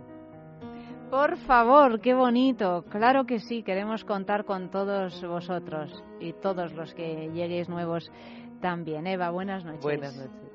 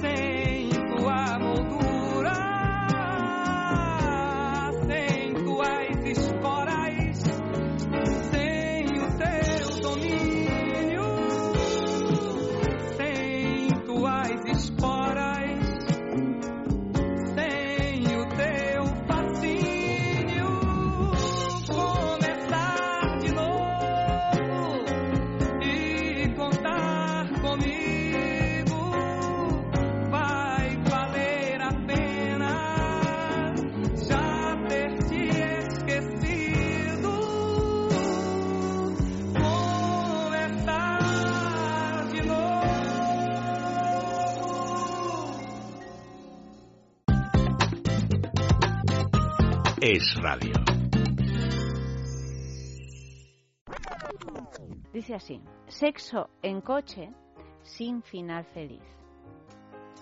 Esto seguro que es una burrada que ha encontrado Eva por ahí. Dice así, eran las 8 de la mañana cuando un coche circulaba zigzagueando por la ciudad argentina de Córdoba. Inicialmente los testigos creyeron que se trataba de un borracho al volante, pero cuando lo tuvieron más cerca comprobaron que se trataba de un joven que tenía sobre él a una mujer sentada encima de él, de espaldas al volante. Luego no le estaba enseñando a conducir. Parecía obvio. Todos hemos visualizado cuál es la postura, ¿no? La posición. El resultado se lo pueden imaginar. El auto terminó empotrado contra una rotonda. El impacto provocó la explosión de una rueda, así como también afectó a su parachoques, porque ya se sabe aquello de si bebes no conduzcas, pero algunos deberían haberles explicado que tampoco se conduce y se practica sexo a la vez. Esta es una noticia que se ha publicado así, tal cual, ¿eh? Nosotros no, no hemos cambiado nada y esto es lo que esto es lo que ha pasado. Porque mira que tener sexo en el coche puede ser algo, no digo habitual, pero bueno, que sí, sí habitual, muy normal, ¿no? Muy, muy normal en realidad. Pero claro, tener sexo conduciendo, esto ya. Sí, esto es otra cosa, ¿no? El coche en movimiento y tenerlo, sobre todo si vas conduciendo, o uno de los dos va conduciendo. O sea, si conduce Aquí si iba zigzagueando, no se sabe muy bien quién iba. Era la espalda de ella que iba moviendo el volante, el volante quizá, ¿no? Es que, no dejo de imaginarme cuál sería el, atestado policial, ¿no? ¿Qué pondría en el atestado? Me encantaría leer el atestado policial, ¿no? el informe, cómo describe, Claro, yo me imagino a la pareja de Policía Nacional o Guardia Civil que llega y tienen que describirlo. Esto era en Argentina, ¿no? ¿Eh? Esto era en, en Argentina, Córdoba. Sí. Correspondiente. Y que, debe de poner en ese informe. Curioso. Sí, porque ellos, como que la policía en estos casos siempre trata de ponerlo en, un lenguaje policial, pero es que este tipo de cosas, bueno, pues que ella estaba encima de él, ¿no? teniendo un em, contacto, no, un, un coito, ¿no? O sea, no sé si cómo ha habido contacto, redactar. Es penalti. Es penalti. Pensaba que era es penal. Es penalti el nuevo programa de radio, sí. Eh, ¿Tuyo? No, no, el mío. el tuyo es, para, siempre. no, hombre, el sexo en coches en movimiento es algo que se practica. El coito ya es menos habitual, pero felaciones, etcétera, son bastante...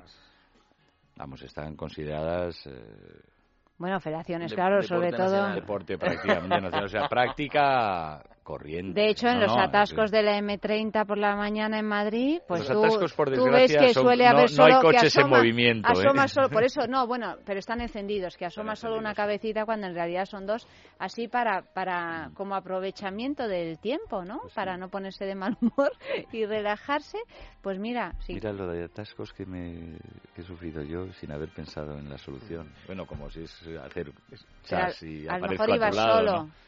A lo mejor iba solo claro. Mm. Y sí. entonces te das cuenta de todo el tiempo malgastado. Totalmente.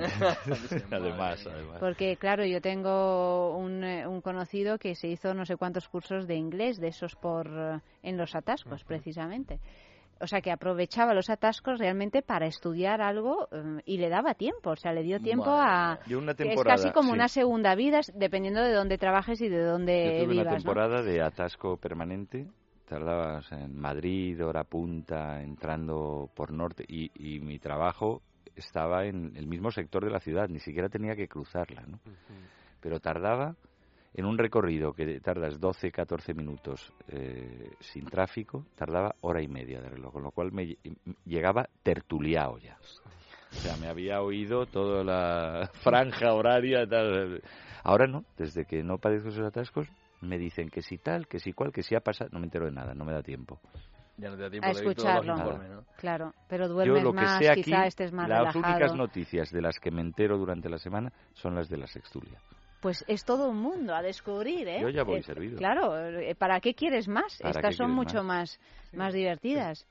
Pero el, el, sexo en coche siempre tiene riesgo, ¿eh? O sea, el, no sé si recordáis el mundo es un garp que le está haciendo ella una sí, a él y viene otro coche por detrás y, le pega y, él pierde el pene, claro, a, raíz del, del, accidente. De la tensión de la mandíbula. De la tensión de la mandíbula. claro, sí. ¿Eso era de Bryce Echenique? No, ¿qué no, era? No, ¿Qué era? No, ¿Es, de ¿Es, ¿Es Eduardo Mendoza o...? No, no, no. Es, hombre este... es, es de un norteamericano. Ay, se me ha ido ahora... Bostoniano. Bueno, ahora lo, buscamos. ¿Y cuál era el marciano este de este Eduardo Mendoza? Gulp. Claro. Ah, claro, claro, claro, claro, claro. Este, claro, este es GARP. GARP, el otro es GURP. Tom Sharp. Sí. No, no es Tom Sharp. Bueno, ahora lo buscamos. ahora, lo buscamos. Lo vemos. ¿Y entonces decías? Claro, que perdió el, el, pene por el que es la pesadilla. Realmente yo, después de leer aquello, cada vez que estaba en un coche, pues me he acordado, ¿no? Estaba mirando el retrovisor de vez en cuando. Bueno, es que poco estimulante, ¿eh? Pero es que no deja de ser un momento de, extrema fragilidad, en realidad. Tienes todas las defensas bajas, ¿no? Mm. Vendido, ¿no? Por eso, claro, eh, pero el momento del orgasmo total. Bueno, estás vendido. sí. Si estás con el pie en el acelerador, a ver a cuándo te pone.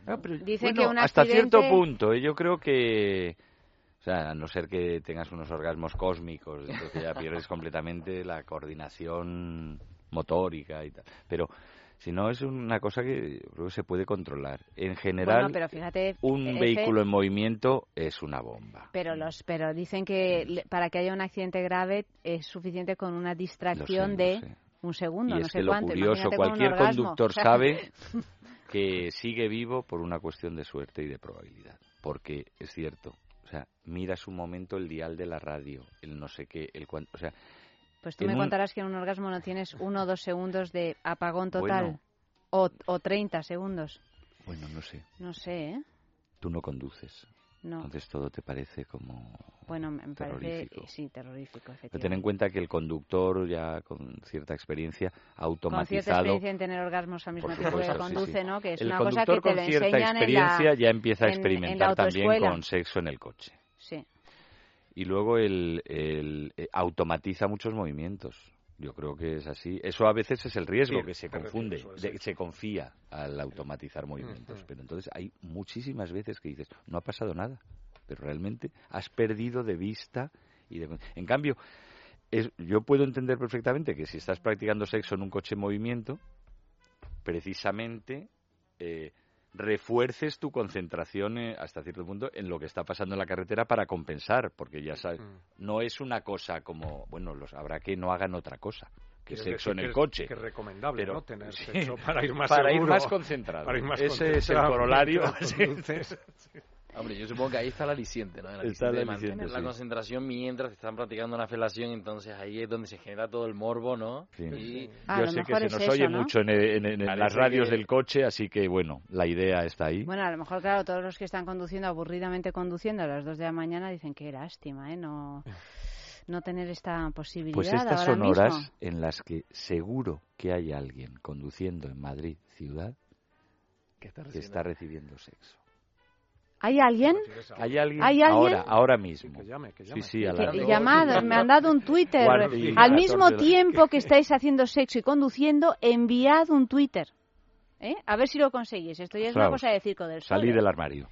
venga, todos, todos. Pero, seguro, seguro. ¿Eh? no, del coche. no del coche, Y muy probablemente que nos esté escuchando, además, o sea, que esté sintonizando esta radio. El mundo según Garp lo escribió John Irving. John Irving, claro. Ahí está. Pues ahora ahora es fácil decir, ah, lo sabía, pero... no más que recordar cuando hablamos de coches y sexo, de Crash. La película ah, es tremenda, tremenda. Es muy de Cronenberg, es, muy es muy inquietante esa película, es terrible. Es terrible, ¿no? Es, habla de, de, un es que es como un reflejo de una pasión así un poco mm, macabra, ¿no? Esta gente que se choca y se, y se excita. Sí, y de también de las prótesis y, del, eh, del erotismo de la cicatriz, del, del daño físico de y de la muerte incluso. Es muy bichero y muy así como de no bichos, no bichos, no escarabajos, pero es como de, de bichos. Claro, no, tiene, sí, esos interiores, un poco alien, o sea, un poco de es fuera, alien, ¿no? sí, sí, explora esas cosas. A veces de modo interesante, creo yo creo que es una película muy interesante. Hay algunas que, Dios, que las Es una película interesante, pero que ha envejecido, ¿eh? A mí no la he vuelto a ver. La volví a ver y no me, no me produjo ese mismo interés que, que en su día, la verdad. O sea, que a veces, bueno, hay cosas que las ves. Bueno, yo también he envejecido y creo que estoy cada vez más interesante, y más actual. Eso pasa a los hombres, ¿no? A las mujeres menos. pobrecitas.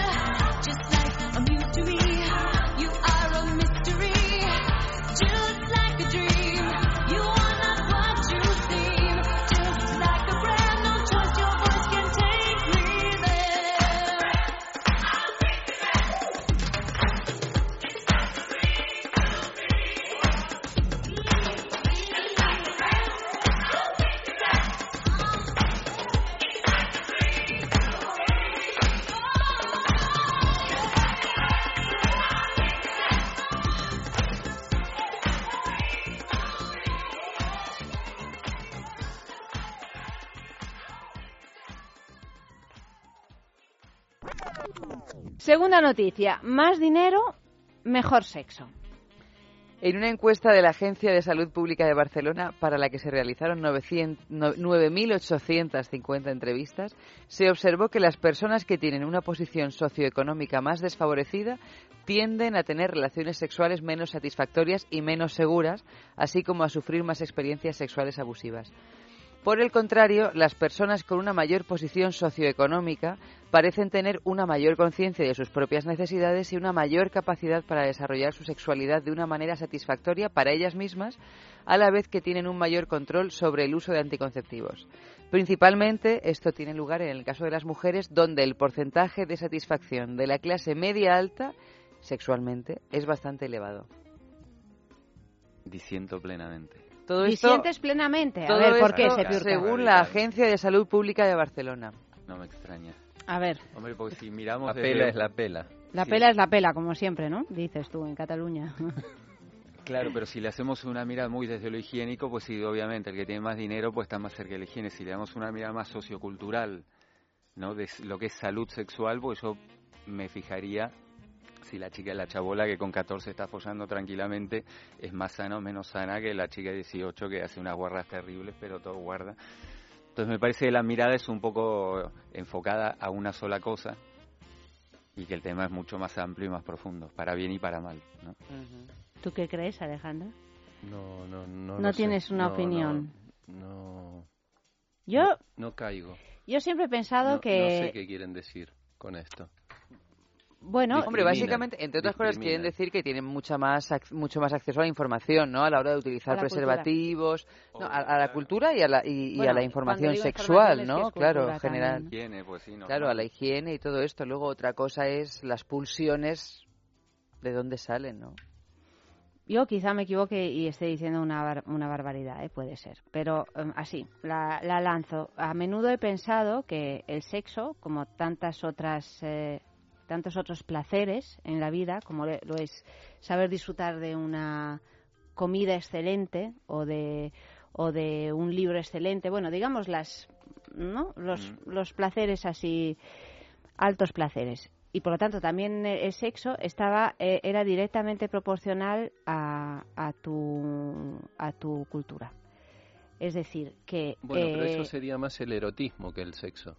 Bueno, vale, pero digo, el sexo entendido como, bueno, como erotismo, como sensualidad, como capacidad de, de crear algo a, a, través de ese encuentro sexual, algo que vaya un poco más allá, pues, del, de un ejercicio gimnástico que dura siete minutos a lo mejor, o sea, de elaborar algo con ese encuentro sexual. En ese sentido, eh, siempre he pensado que, que tenía que ver la, la formación cultural de, de, cada cual.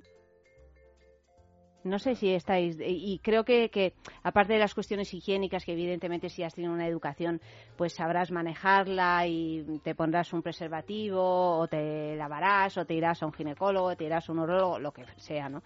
Que eso es obvio, ¿no? Pero digo a la hora de, de entender un encuentro sexual, como algo que vaya más allá que algo para reproducirse o para tener un orgasmillo en dos minutos o en ese sentido. O sea, que los ricos se enamoran mejor que los pobres, No, no estoy hablando de amor, estoy hablando de, disfrutar eh, de un placer más elaborado. De eso estoy hablando. Bueno, más No solo de alimentarse. O sea, tú te puedes comer eh, un plato de lo que sea y sacias tu apetito, ¿no? Pero también puedes hacer y disfrutar de un plato hecho no sé cómo, tal, tal, tal, tal, tal de otro modo, ¿no? En ese sentido.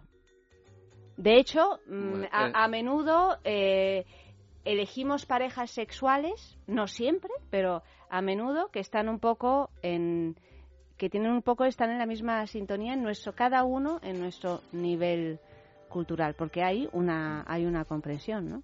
Yo creo que el sexo, bien entendido, también es cultura. Hombre, eso sí.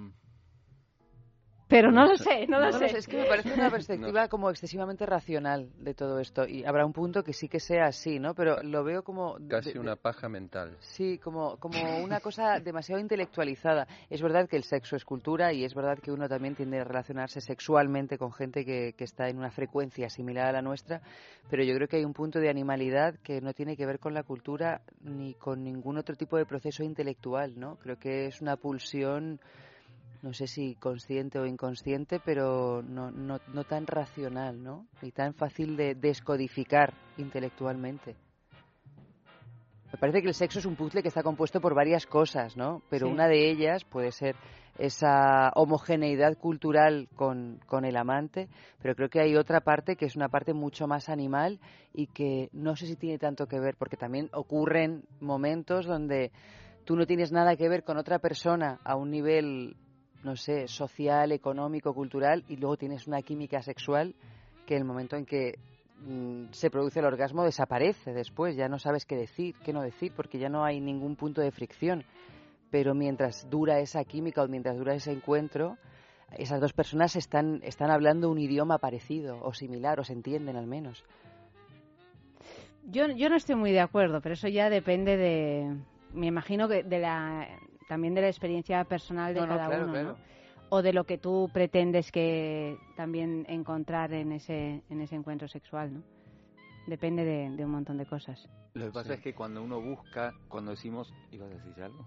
No, iba, me acordaba del ejemplo de Dominique Strauss-Kahn, de sus encuentros sexuales, que no buscaba gente de su, de su misma condición social y que que no, no tiene por qué, eh, no, no, le veo el, la relación esa de que tenga que ser de tu misma eh, nivel No, yo no digo que tenga que ser, digo que, bueno, que, que, mm, en, en, en muchas ocasiones yo observo en general que lo es, o sea, que la gente se junta con casi siempre con gente de, de, tu propio entorno. Pero vamos, más allá de eso, si me imagino a Strauss Kahn... parejas o hablas para no, parejas no, sexuales? No, no, parejas sexuales también. O sea, si, si, si me imagino a Strauss Kahn manteniendo en el Sofitel un encuentro mmm, posiblemente abusivo y tal con esta mujer o no, no vamos a entrar en esto ahora. Eh, no es un sexo eh, en el que uno se dé un tiempo para, mm, para estar y para encontrar. Es algo muy muy animal, muy de aquí te pillo, aquí te mato, que está bien. O sea, y no digo que solo haya que estar, eh, que haya que practicar sexo tántrico, ni mucho menos, ¿no? Pero, precisamente Strauss-Kahn... Horas y horas. Claro, sí sí, también, ¿no? Pero, pero Strauss-Kahn... es muy animal. es muy animal. es, eh, sí, es alguien que, que no puedo... Que, que, me parece un poco mm, bajo en el nivel sexual que, que yo pediría a un hombre. En, en ese sentido lo digo. ¿no? cuándo lo Que no te agarre. No, por Dios, Strauss-Kahn no, ¿no? O sea, no sé cuál es el concepto que, puede tener alguien así, ¿no? ¿no? No lo sé. Pero vamos, mmm, más allá de eso... No, yo creo que puede ser, puede ser una parte, ¿no? Una, una de las partes que, que conformen el sexo, pero yo creo que hay, que hay más y que probablemente también vayan variando en función del momento vital de cada cual. O sea, que no creéis que más dinero mejor de todo en general, no. No, yo creo que la gente busca más putas baratas que caras. No sé si es porque no las puede pagar, pero ahí tienes una diferencia de pero cultura, eso social. Sí, pero eso está dentro de también de un imaginario y de una fantasía, ¿no? O sea, que, que lo que te lo que te pone, lo que te resulta excitante es la prostituta barata, ¿no? Ese concepto. como compañía sexual, que es lo que está mm. diciendo, como al final lo que uno busca, pues yo te digo, hay de todo, pero yo no lo veo tan real. Sí, si buscas tienes una fantasía de otra cosa un poquito más amplia, aunque sea por rato, pues buscas cuanto más afinidad, más fácil, inicialmente. Pero, por ejemplo, tomando el ejemplo de los conciertos, que tú ya pues por donde te agarra con cualquiera, y tú vas por otro, tienes afinidad sexual, te imaginas o te parece el presidente, pero no sabes quién es la otra persona. No, eso rara, rara vez lo sabes en encuentros de ese tipo, claro. mucho tiempo. pero no, yo no lo veo tan que tiene que ver con, Sí que hay gente que es solo fosa con pares, pero me parece que no, no, no es muy genérico. Bueno, pues ahí dejamos eso para la reflexión nocturna en Le Terme di Caracalla o en las cataratas de Iguazú. Más música.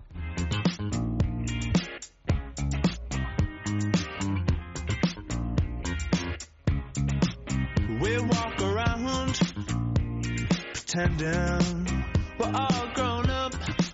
Hey, rich girls, what can you tell me? Why you're so stuck up and that's so down? I tell you everything I know, any little thing I know. I'll tell you everything I know, any little thing I know.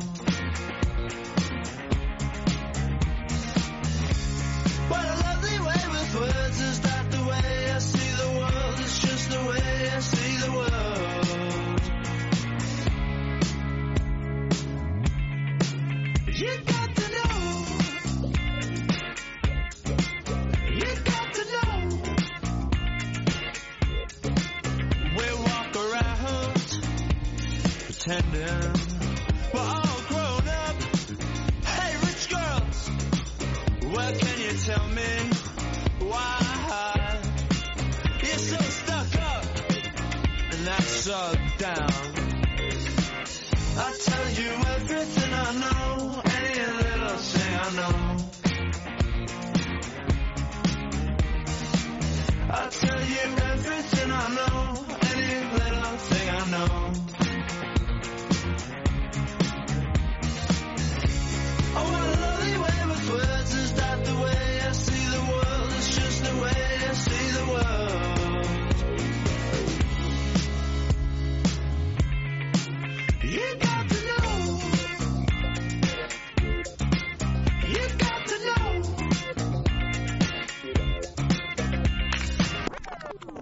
Tercera noticia de la noche.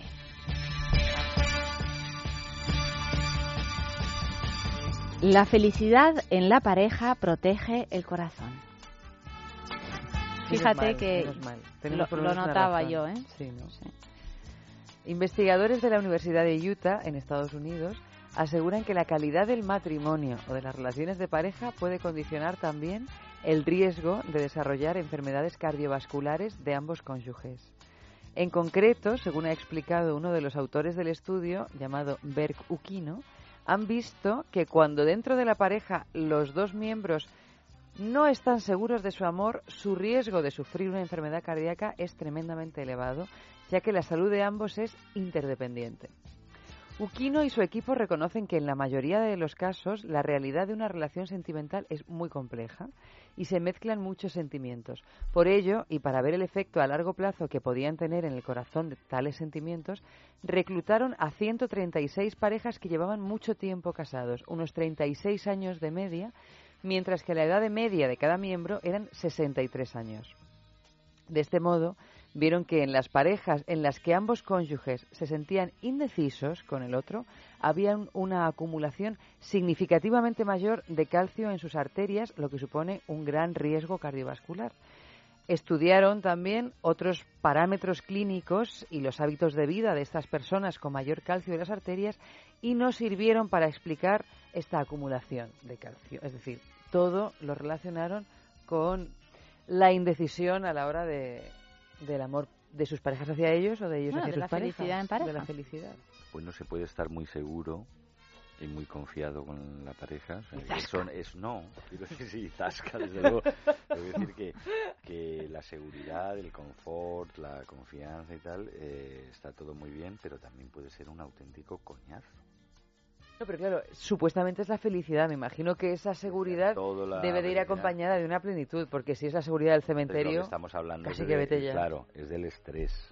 Sea, del estrés, que, de la inquietud que genera, de la tensión Claro. que genera, que parece ser que para el corazón cualquier tipo de tensión así incómoda y permanente Bueno, pero pero realmente hace unos meses, eh, yo no sé si hablamos con un, varios, varios, varios meses hicimos un, un programa precisamente sobre esto. Es que me estoy acordando ahora. en realidad lo que hicimos, el programa se centró sobre todo en porque ahora se ha puesto de moda en, en, en todas las secciones de salud de los periódicos aparece esto de lo que hicimos nosotros el programa sobre cómo el corazón de, de un viudo o de una viuda se entristece al punto de que envejece 20 años de golpe se seca, se seca. cuando se queda viudo o viuda. Eh, y entonces, pues, pues se, habían hecho una relación, los, los propios cardiólogos, en realidad muy mm, empírica, ¿no? Eh, porque sí eh, consideran que, aunque no saben exactamente cuáles son las razones, hay una causa-efecto eh, clarísima, ¿no? Y, o sea, que te puedes morir de, amor. Te puedes morir de amor y el hecho de haber eh, centrado también en la, pues en nuestro imaginario el amor como en el corazón y no en el hígado o en, no sé, en otro órgano Menos mal porque vital. el hígado tiene ya una No, pero quiero decir que, bueno, de pronto, bueno, es el corazón porque... meterle encima del amor. es el corazón porque, porque eso es más importante, se supone, ¿no? Pero, bueno, pues el corazón es el símbolo del amor, bueno, pues, eh, pues que decían que realmente había un, que, era real, o sea, que, y que y que muchos infartos eh, son generados por disgustos sentimentales. Eso yo creo que ya está más bien, sí, sentimentales. Los disgustos sentimentales mm. son muy potentes. Mm. O sea, son disgustos muy gordos. Y que te llegan muy dentro y además de los que cuestan salir, no es que eliminen a la selección. No, claro, o sea, es, son, es mucho tiempo en un estado de... Pero bueno, la felicidad es sana. Yo creo que eso es... Sí, no hace falta que nos lo diga ningún médico. Desde luego, lo parece, es sana. Luego, el, eh, a ciertas edades, yo creo que aparte del desamor, el viudo sobre todo, el viudo eh, de cierta edad, que suele ser viudo jubilado. El viudo y no la viuda más, el viudo. es que el viudo alegre es menos. Ah, hablamos de personas de, por ejemplo, más de 60, 65 años. El viudo alegre casi no existe. La viuda alegre sí. O más o menos alegre, o que si, pasa un duelo, envejece un poquito, luego se recupera y está hasta los 95 dando el coñazo. Luego ahí con otras y contándose, pero vigorosas. Quejándose, pero vigorosas. El viudo no. Porque ellas son las amas del nido también. Ellas siempre han estado en el nido una y siguen, son una brújula. En cambio, el, el retrasplantado al nido, que es el jubilado, de repente se va la mujer. Es que no es solo ya el desamor, es la confusión, es el desvalimiento absoluto, es ¿qué hago yo? Hay que tener mucho. No sé, yo hablo de esto es literatura. Desde el punto de vista médico, seguro que hay un correlato. Bueno, hay un correlato. El correlato es que el viudo deja de comer. Deja de comer, deja de lavarse. Eh, deja, de lavarse, deja de. Deja de, o sea, deja de tener una vida organizada. Vive en el, en el desorden. Por lo menos el viudo en ese modelo de hombre en Occidente que hasta ahora. Eh, ahora no sé si, diferente, si las nuevas generaciones eso se, se, va a cambiar. Es posible que cambie. Pero de momento, el, el viudo, el varón, claro, es un se queda completamente desvalido. huevo frito. Hay, algo curioso, ¿no? Porque el, el, amor es bueno para el corazón, el sexo es bueno para el corazón. O sea que, las, digamos, las dos cosas eh, contribuyen, ¿no? A cierta salud.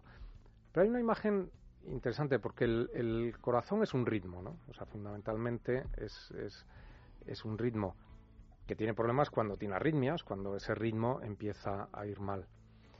Y los seres humanos tendemos acoplarnos al ritmo, tendemos a seguir al, el ritmo. El sexo es ritmo también. Si, si yo empiezo a hacer un ritmo en esta mesa,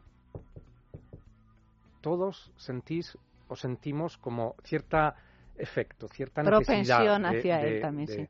Entonces, claro, vivir mucho tiempo con una persona, en el fondo, es acoplarte a otro ritmo, al ritmo de esa persona. O sea, es que esos dos ritmos se, se, se concuerden, ¿no? Em, empiecen a funcionar juntos.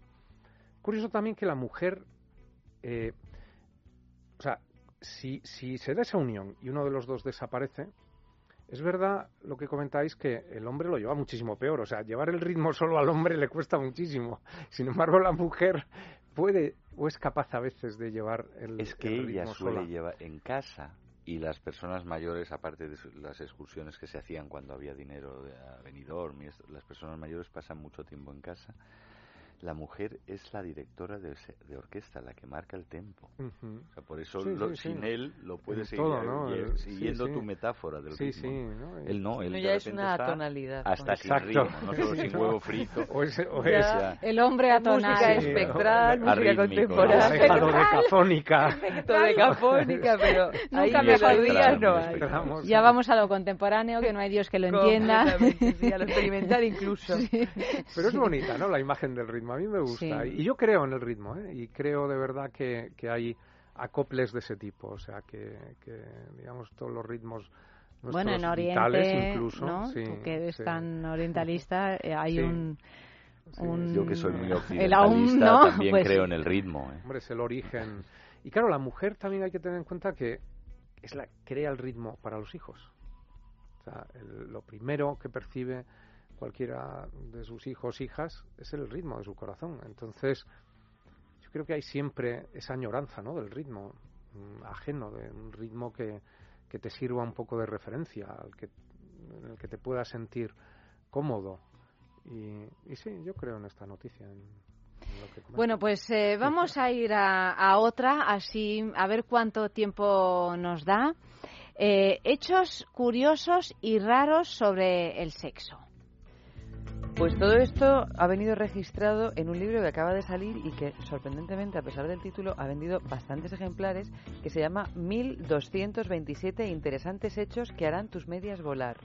¿Tus medias? Tus medias volar. Bueno, pues este libro recopiló una serie de datos curiosos sobre hechos sexuales y hemos hecho una especie de mini recopilación porque son 1227. El primero es que uno de cada diez bebés europeos son concebidos en una cama de Ikea.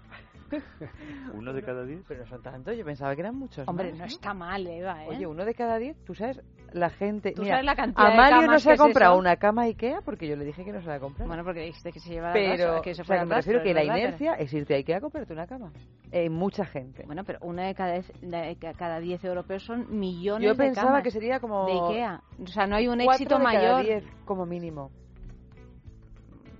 Parece que no. ¿No decís nada al respecto? Que Ikea se ponga las pilas. Que, se tiene que, tienen que ser cuatro. ¿Tú también pensabas que eran más? sí, yo pensé, podían. Si me dices seis, también me lo yo También. pero ¿no ves que hay un montón de poblaciones que Ikea está en el quinto? Pues no te preocupes, que, se van al, En Madrid tenemos dos, kilómetros y ¿eh? se van a Ikea por la cama. Yo no me hago ni 20 kilómetros para ir a Ikea, ¿eh? francamente. De Albacete salían, y lo digo completamente en serio, autobuses que iban a Murcia al Ikea. Para mí, ir a Ikea, no sé, o sea, es, tiene que ser una situación de máxima urgencia por alguna razón que ahora no Pues por gente como tú, es uno de cada diez bebés. Si no, te aseguro que sería mucho más. No recomiendo los colchones de Ikea, por otra parte. Y si no, que patrocinen. Y si no, que patrocinen. Y además, sobre todo, porque como tiene una Madre mía, los rara para los de Bueno, la claro, tienes que ibérica, comprarlo ya todo ahí. Ya tienes que ir a comprar las sábanas. Eh. No, claro, es, es, es como el recorrido ese, el círculo ese mortal, e, esa especie de, de infierno de Dante que te, te obligan a recorrer este para, para comprarte una maceta. Un... Para comprarte una maceta tienes que, que hacer el recorrido de todo el edificio. que nos gastamos aquí. Claro, bueno, léelo. Léelo, sí. La verdad que es que Léelo y Ikea vamos, estaba viva en, Lelo y en el target de no. patrocinar este programa. Ikea, Después de esta a los, a los hombres a los que les falta ese ritmo, ese otro ritmo, les saca de un apuro cuando tienen que comprar algo. O sea, puede, hombre, tiene, no sé. Pues de verdad, en ¿eh? Ikea el ritmo es... lo marcan ellas también. ¿eh? Porque yo veo varones castrados llevados de la perilla por las mujeres con un dinamismo. No, bueno, pero es que entran en un, en un estado de frenesí femenino. una depresión o sea, que parecen viudos. ¿eh? Llevando el van, carro ese. Los que van están a punto de casarse, muchos de ellos, o ah, de sí, cambiar, claro. y parece tienen cara de viudos ya. ¿Sabéis una, una cosa curiosa? Basta ya, basta ya. De viudos dodecafónicos. El, libro, el, el libro con más tirada de del mundo no es ya la Biblia, ya, sino el catálogo, de Ikea. No, claro, es que esto es, esto, esto, este, este, lo lee realmente. Bueno, pues que la gente se aventuraba a ir. Sí, no, hombre, no, te, pero si te llega a casa... Pues si es te, que Ikea es el mayor cliente de la imprenta del mundo. Bueno, mira, yo no sé. Pero, pero vamos, pasamos. Pues, pues teniendo en cuenta vamos eso, ahora. que poco, que poco porcentaje, uno de cada diez. Sí. Bueno, esta, Indignante. Esta, este segundo punto a mí me ha dejado patidifusa. Alfred Kinsey, autor de Comportamiento Sexual y los Humanos, mm, ese famosísimo libro que revolucionó toda la educación sexual en el año 48, tenía una colección de 5 millones de avispas. Además de eso, no sé por qué lo dicen así con un además, podía introducirse un cepillo de dientes en el pene empezando por las cerdas. Pero esto, esto yo he tenido un déjà vu, o esto, esto, no, esto, no ha salido en este año aquí. yo, bueno, estando yo aquí, no, te puedo asegurar que no, porque esta noticia se me habría quedado grabada. ¿Las avispas estaban vivas o muertas? ¿Y por qué lo une así? Pero, ¿y, ¿Qué, ¿Qué, has dicho? Las cerdas estaban vivas o muertas. Claro, yo, yo entendía que eran las cerdas del cepillo, pero claro, teniendo en cuenta su zoofilia, a lo mejor también eran cerdas de... Pero zoofilia no, él coleccionaba avispas, es diferente. Y se metía el cepillo por las cerdas, pero a lo mejor eran cerdas de puertas. A mí ya meterse, bueno, por las cerdas ya me parece alucinante, pero aunque fuera del, del, otro lado, meterse un cepillo... Bueno, a lo eh, mejor fue metiéndose las cerdas de cepillo de dientes que empezó a descubrir todas las cosas que había que hacer y que no había que hacer para encontrar la multiorgamia. Y entonces en, en el informe 15 dijo, sobre todo no se metan ustedes en el, ¿cómo se llama? El conducto el cepillo de dientes por las ¿Cómo se ha enterado la gente que es lo que hacía este señor con el ah, cepillo de dientes? porque eso es, o sea, ¿lo hacía en público o lo, lo declaraba? Lo habrá dicho alguna de sus esposas, seguramente. Esta es alguna maldad. Seguro. ¿no? Sí, seguro. Una filtración. O una filtración indebida. En el YouTube de la época. Lo que más le gustaba era meterse. Alfred por las cerdas. Mira qué pibonazo de esposa tenía y lo que más le gustaba eran las cerdas. Qué cosa, qué cosa más tremenda. Tercera, tercera. tercera. Esta yo ya la había oído, la había oído por ahí en los mentideros. Los espías británicos dejaron de usar el semen como tinta invisible porque empezaba a oler mal cuando no estaba fresco esto también ha salido aquí. ¿Estamos haciendo un resumen o me estoy volviendo loco? Te estás volviendo loco, no, pasa nada. Es una broma, ¿no? No, esto, esta a mí me sonaba también. O sea, que está, a lo mejor ha salido un recopilatorio. pero la de Kinsey te aseguro que no. Kinsey les pasaba las cerdas sobre el glande, eyaculaban y se ponían frenéticamente a escribir mensajes. con el semen, mensajes cifrados. de eyaculación. Tenían los espías británicos para escribir tantos mensajes con semen, ¿no? Porque... Con una eyaculación, ¿cuántas palabras puedes escribir? Bueno, pues depende. Depende de si es una eyaculación de película pornográfica no, no, con una o una eyaculación de porno puedes escribir el catálogo de Ikea si quieres, pero con una eyaculación de un hombre corriente, no sé si puedes escribir Ikea. Yo creo que no. ¿eh? Hombre, tampoco te pases, ¿no? Oye, con letras grandes. con, relleno, no, Arial 52. Seguro que no. con letras grandes no llegas. No, pero, pero el semen después de un rato se queda líquido totalmente. Y entonces, si lo. Yo creo que la capacidad a lo mejor se parece a la de una, una estilográfica, los ah. cartuchos.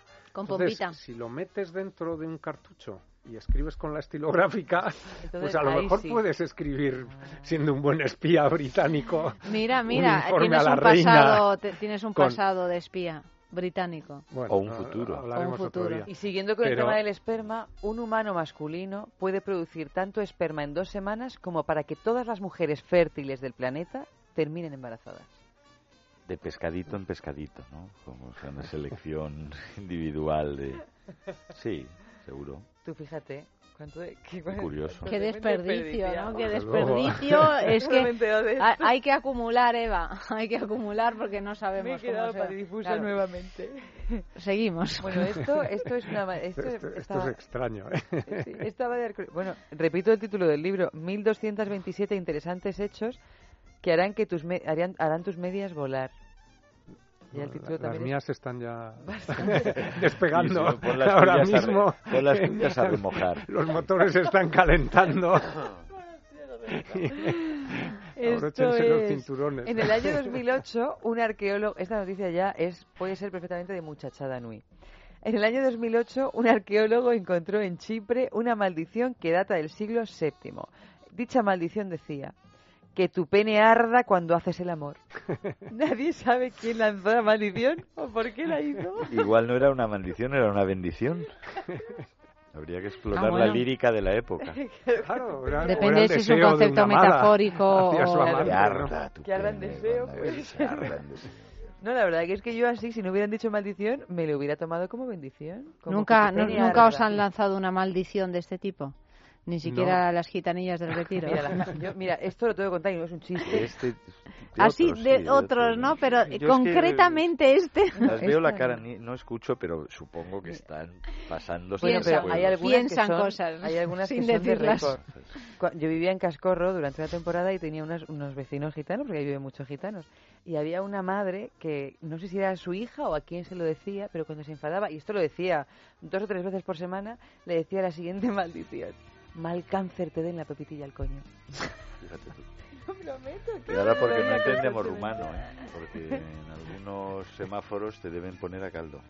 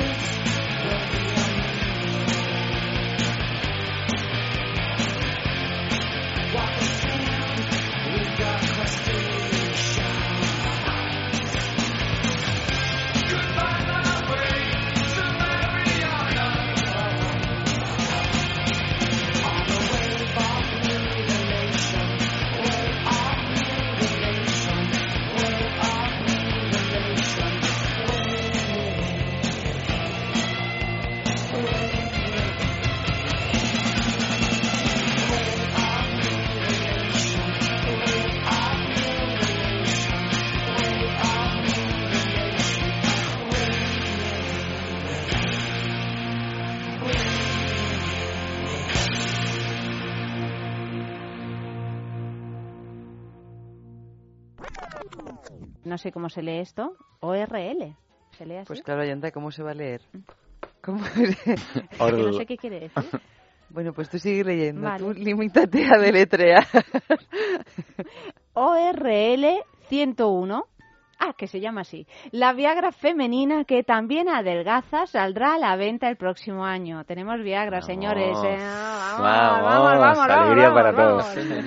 Tras los numerosos intentos de encontrar la fórmula farmacéutica que ayude a las mujeres a mejorar su deseo sexual, la solución podría venir de la mano de la melatonina, una hormona que ya se vende en forma de suplementos homeopáticos para tratar el insomnio. Ahora, la nueva pastilla de melatonina sintética, que se probará clínicamente durante los próximos meses, serviría para aumentar la libido durante un periodo de dos horas si se consume entre 5 y 15 minutos antes del acto sexual. Los responsables de la firma Orlivid que son los fabricantes de esta ORL 101, aseguran que su fármaco, a diferencia de la clásica Viagra masculina, tiene muchos menos efectos secundarios. El único que se ha reportado hasta ahora es la disminución del apetito, aunque para sus propios desarrolladores se puede tratar de una ventaja debido a sus propiedades adelgazantes. Oye, un dos en uno espléndido, porque con la hambruna que entra después de tener un, un encuentro sexual, o sea, si te pues muy delgada, ya sabemos lo que hay en casa. Claro, lo que hay en casa, la OR101, pero en cantidades industriales, ¿no? Eso está muy bien. Te apetece hacer el amor y de paso adelgazas. Además, como ya es para mujeres ya menopáusicas que que tienen la tendencia a engordar un poquillo, pues No, eso es fantástico, no, así con todo es fantástico. Lo que pasa es si nos paramos a pensar la cantidad de efectos secundarios que tienen ya de por sí las pastillas adelgazantes y ya por otra parte la cantidad de efectos secundarios que tienen también las pastillas para desarrollar el deseo sexual, las dos cosas unidas yo no me quiero imaginar. Yo la probaría, ¿eh? ¿eh? Sí, sí. No claro, yo mismo. Eh, tú la probarías porque además... Si, a lo mejor tú como eres un hombre te entra hambre después.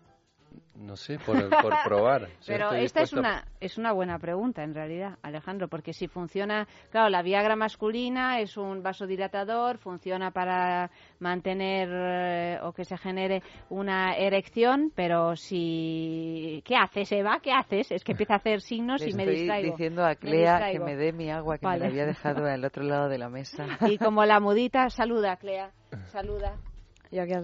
Ella saluda, sí.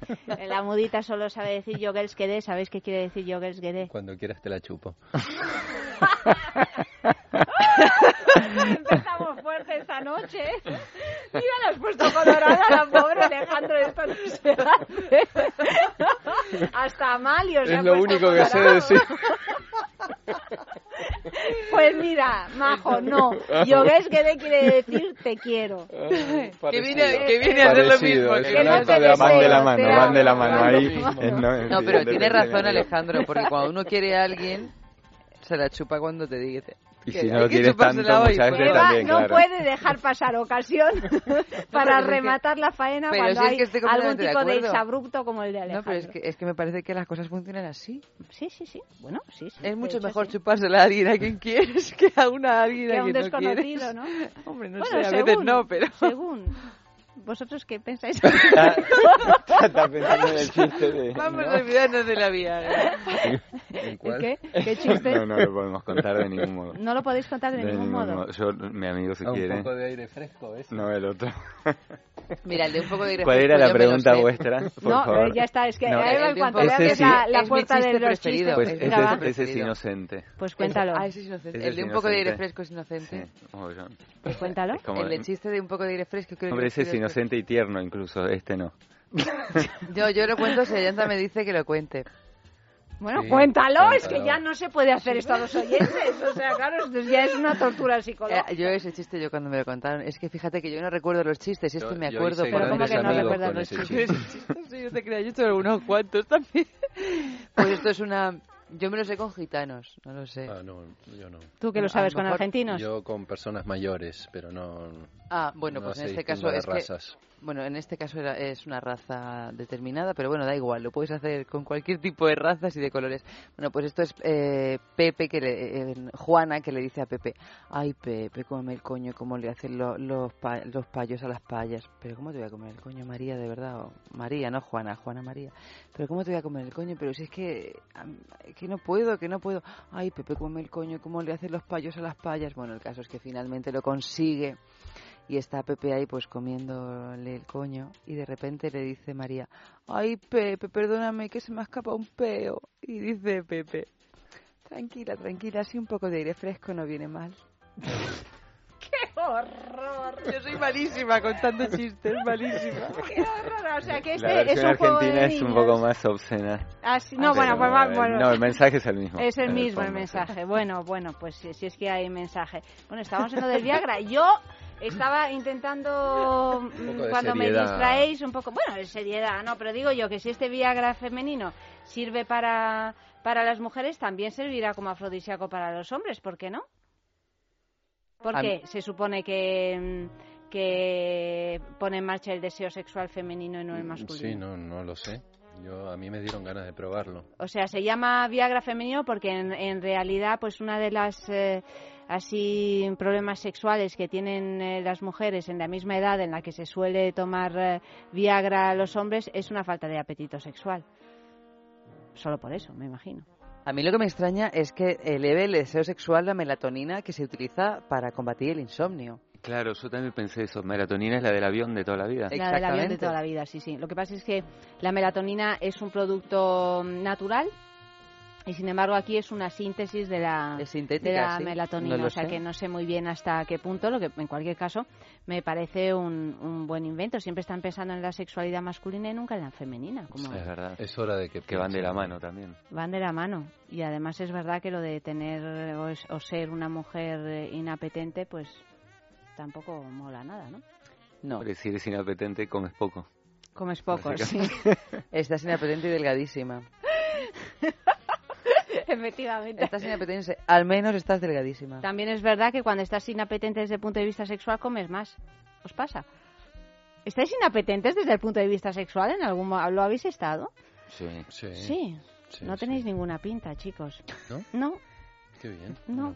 No, Hombre, ahora mismo todo lo contrario. ahora mismo, claro, no, pero Estás en un buen momento. Conozco la experiencia perfectamente. Habéis estado inapetentes un día. No, meses. Meses. Pues luego se te hace bucle y ya te apereza. Se hace bucle. Claro, no, porque no es que sales de, no follar un tiempo y dices, uy, ahora voy con un ideal que no se va a baro. Y ahora con quién follo? Claro. Entonces, la pereza de la búsqueda, al final dices, pues mira, me lo estoy pasando teta, es una temporada súper tranquila, ningún problema y te acostumbras, luego ya sales. Tengo una visión de ti evidentemente errónea, se explica, porque no te veía con la pereza de la búsqueda. Pues en esa época no nos vemos porque me quedo en casa. No te veía yo con esa pereza porque tienes fama de otra cosa. Es lo que te no, dicho perdón, porque perdón. En esa época a ver, no, no, no, perdón, perdón. fama es un cantante con la guitarra por lo de siempre. Ya perdón, tengo fama de ser un cantante, no me extraña, pues soy un cantante que tiene que ver con lo que estamos hablando. Digo, un cantante con la guitarra que se le van cayendo todas desmayadas, te las van lanzando ahí hacia la guitarra. Eso no sucede, por suerte de las pocas que llegan, llegan despiertas pero no, no, no es para nada real. Estamos hablando de una magnitud. No, es verdad. Que no, no, es para nada. No es verdad. A ver, yo soy súper O sea, está diciendo la verdad, ¿eh? señor. No, está diciendo ah, no está diciendo la verdad. Pues entonces, di la verdad. a cantar y se le caen como moscas. Ah, pues eso. Que a ti no te pasa lo mismo con los pinceles. No, para nada. Claro, no es lo mismo. para nada. Tienes que moverlo mucho el pincel para que despierte algo, pero no es como cantar con una guitarra. Pero eso no quita que sí, que conozco mis... Pues si no, no me crean, pero vamos, que he tenido momentos, de sin ganas de apoyar, claro. Tú también has tenido momentos bajos. He tenido momentos Ha tenido bajos, momentos. sí, ¿Cómo lo has, lo has resuelto? ¿Con Viagra? No, se te pasa, no, no. No, si no tengo ganas, no tengo ganas, no me... Claro, no, y no pasa nada, y no pasa nada. No, no pasa nada realmente. ¿Tenemos patrocinador pastillas sexuales? No. no. no, yo lo pensaba que antes de... antes, de, tomar una pastilla yo me preguntaría cosas. ¿Qué te preguntarías? Y, por ejemplo, si no tengo apetito... Es que yo conozco gente que toma por distintos motivos. Uno, pues no tiene apetito para despertar el apetito. Otros, porque no mantiene la erección. Entonces, para, para, para, también ayuda, claro. Entonces, primero, ¿por qué? ¿Cuál es la, que, lo que le pasa a uno? Y por qué cree que le pasa a uno, porque igual, claro, ¿sabes? Como dentro, ay, estoy desmotivado y te cuenta la situación, pues normal, que no, como que estoy desmotivado. Bueno, lo que pasa es que en el caso de las mujeres, por ejemplo, hay una cuestión hormonal que hace que ese apetito sexual descienda a partir de una determinada edad. Y los hombres también, en cierta medida. Sí. Lo que pasa es que en la mujer parece ser, ¿eh? yo no sé, ella más depende de las Hombre, mujeres. Está más, eh, está más, localizado, está más definido esa, esa frontera, ¿no? Que coincide con la menopausia. De ahí, de ahí esto. Cuando hay una causa hormonal, pues claro, se intenta sustituir eh, eh, si, si, si la mujer en ese caso quiere seguir manteniendo relaciones sexuales. Pues con más razón, yo si en un momento no tengo ganas, que eso es como, como si fuera que en la adolescencia te den una para bajar porque tienes la misma hormona loca para el otro lado. Pues si no tienes ganas, pues mira, hay muchas cosas que hacer en la vida. Pero a lo mejor tu pareja sí tiene ganas, ¿no? Ah, ah. claro, ahí hay que pensar un poco también en los equilibrios. por amor. Y ahí te tomas la pastilla por amor y a lo mejor lo disfrutas también, ¿no? Y, por eso toca chuparla, que es con lo que decías al principio. y es que Por amor, cerrando, ¿no? Que al final fue un comentario tierno. Claro. Música. Música maestra.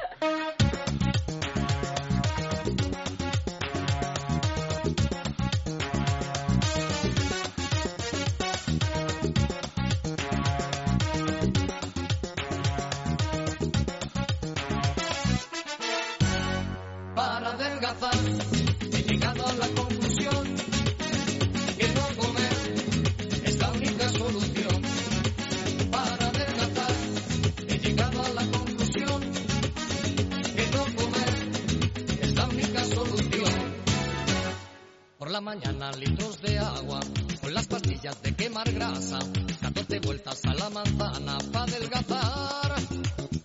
Y por la noche yo me levanto, en la cocina que me voy un rato, y al poco tiempo y en la despensa no queda nada para adelgazar.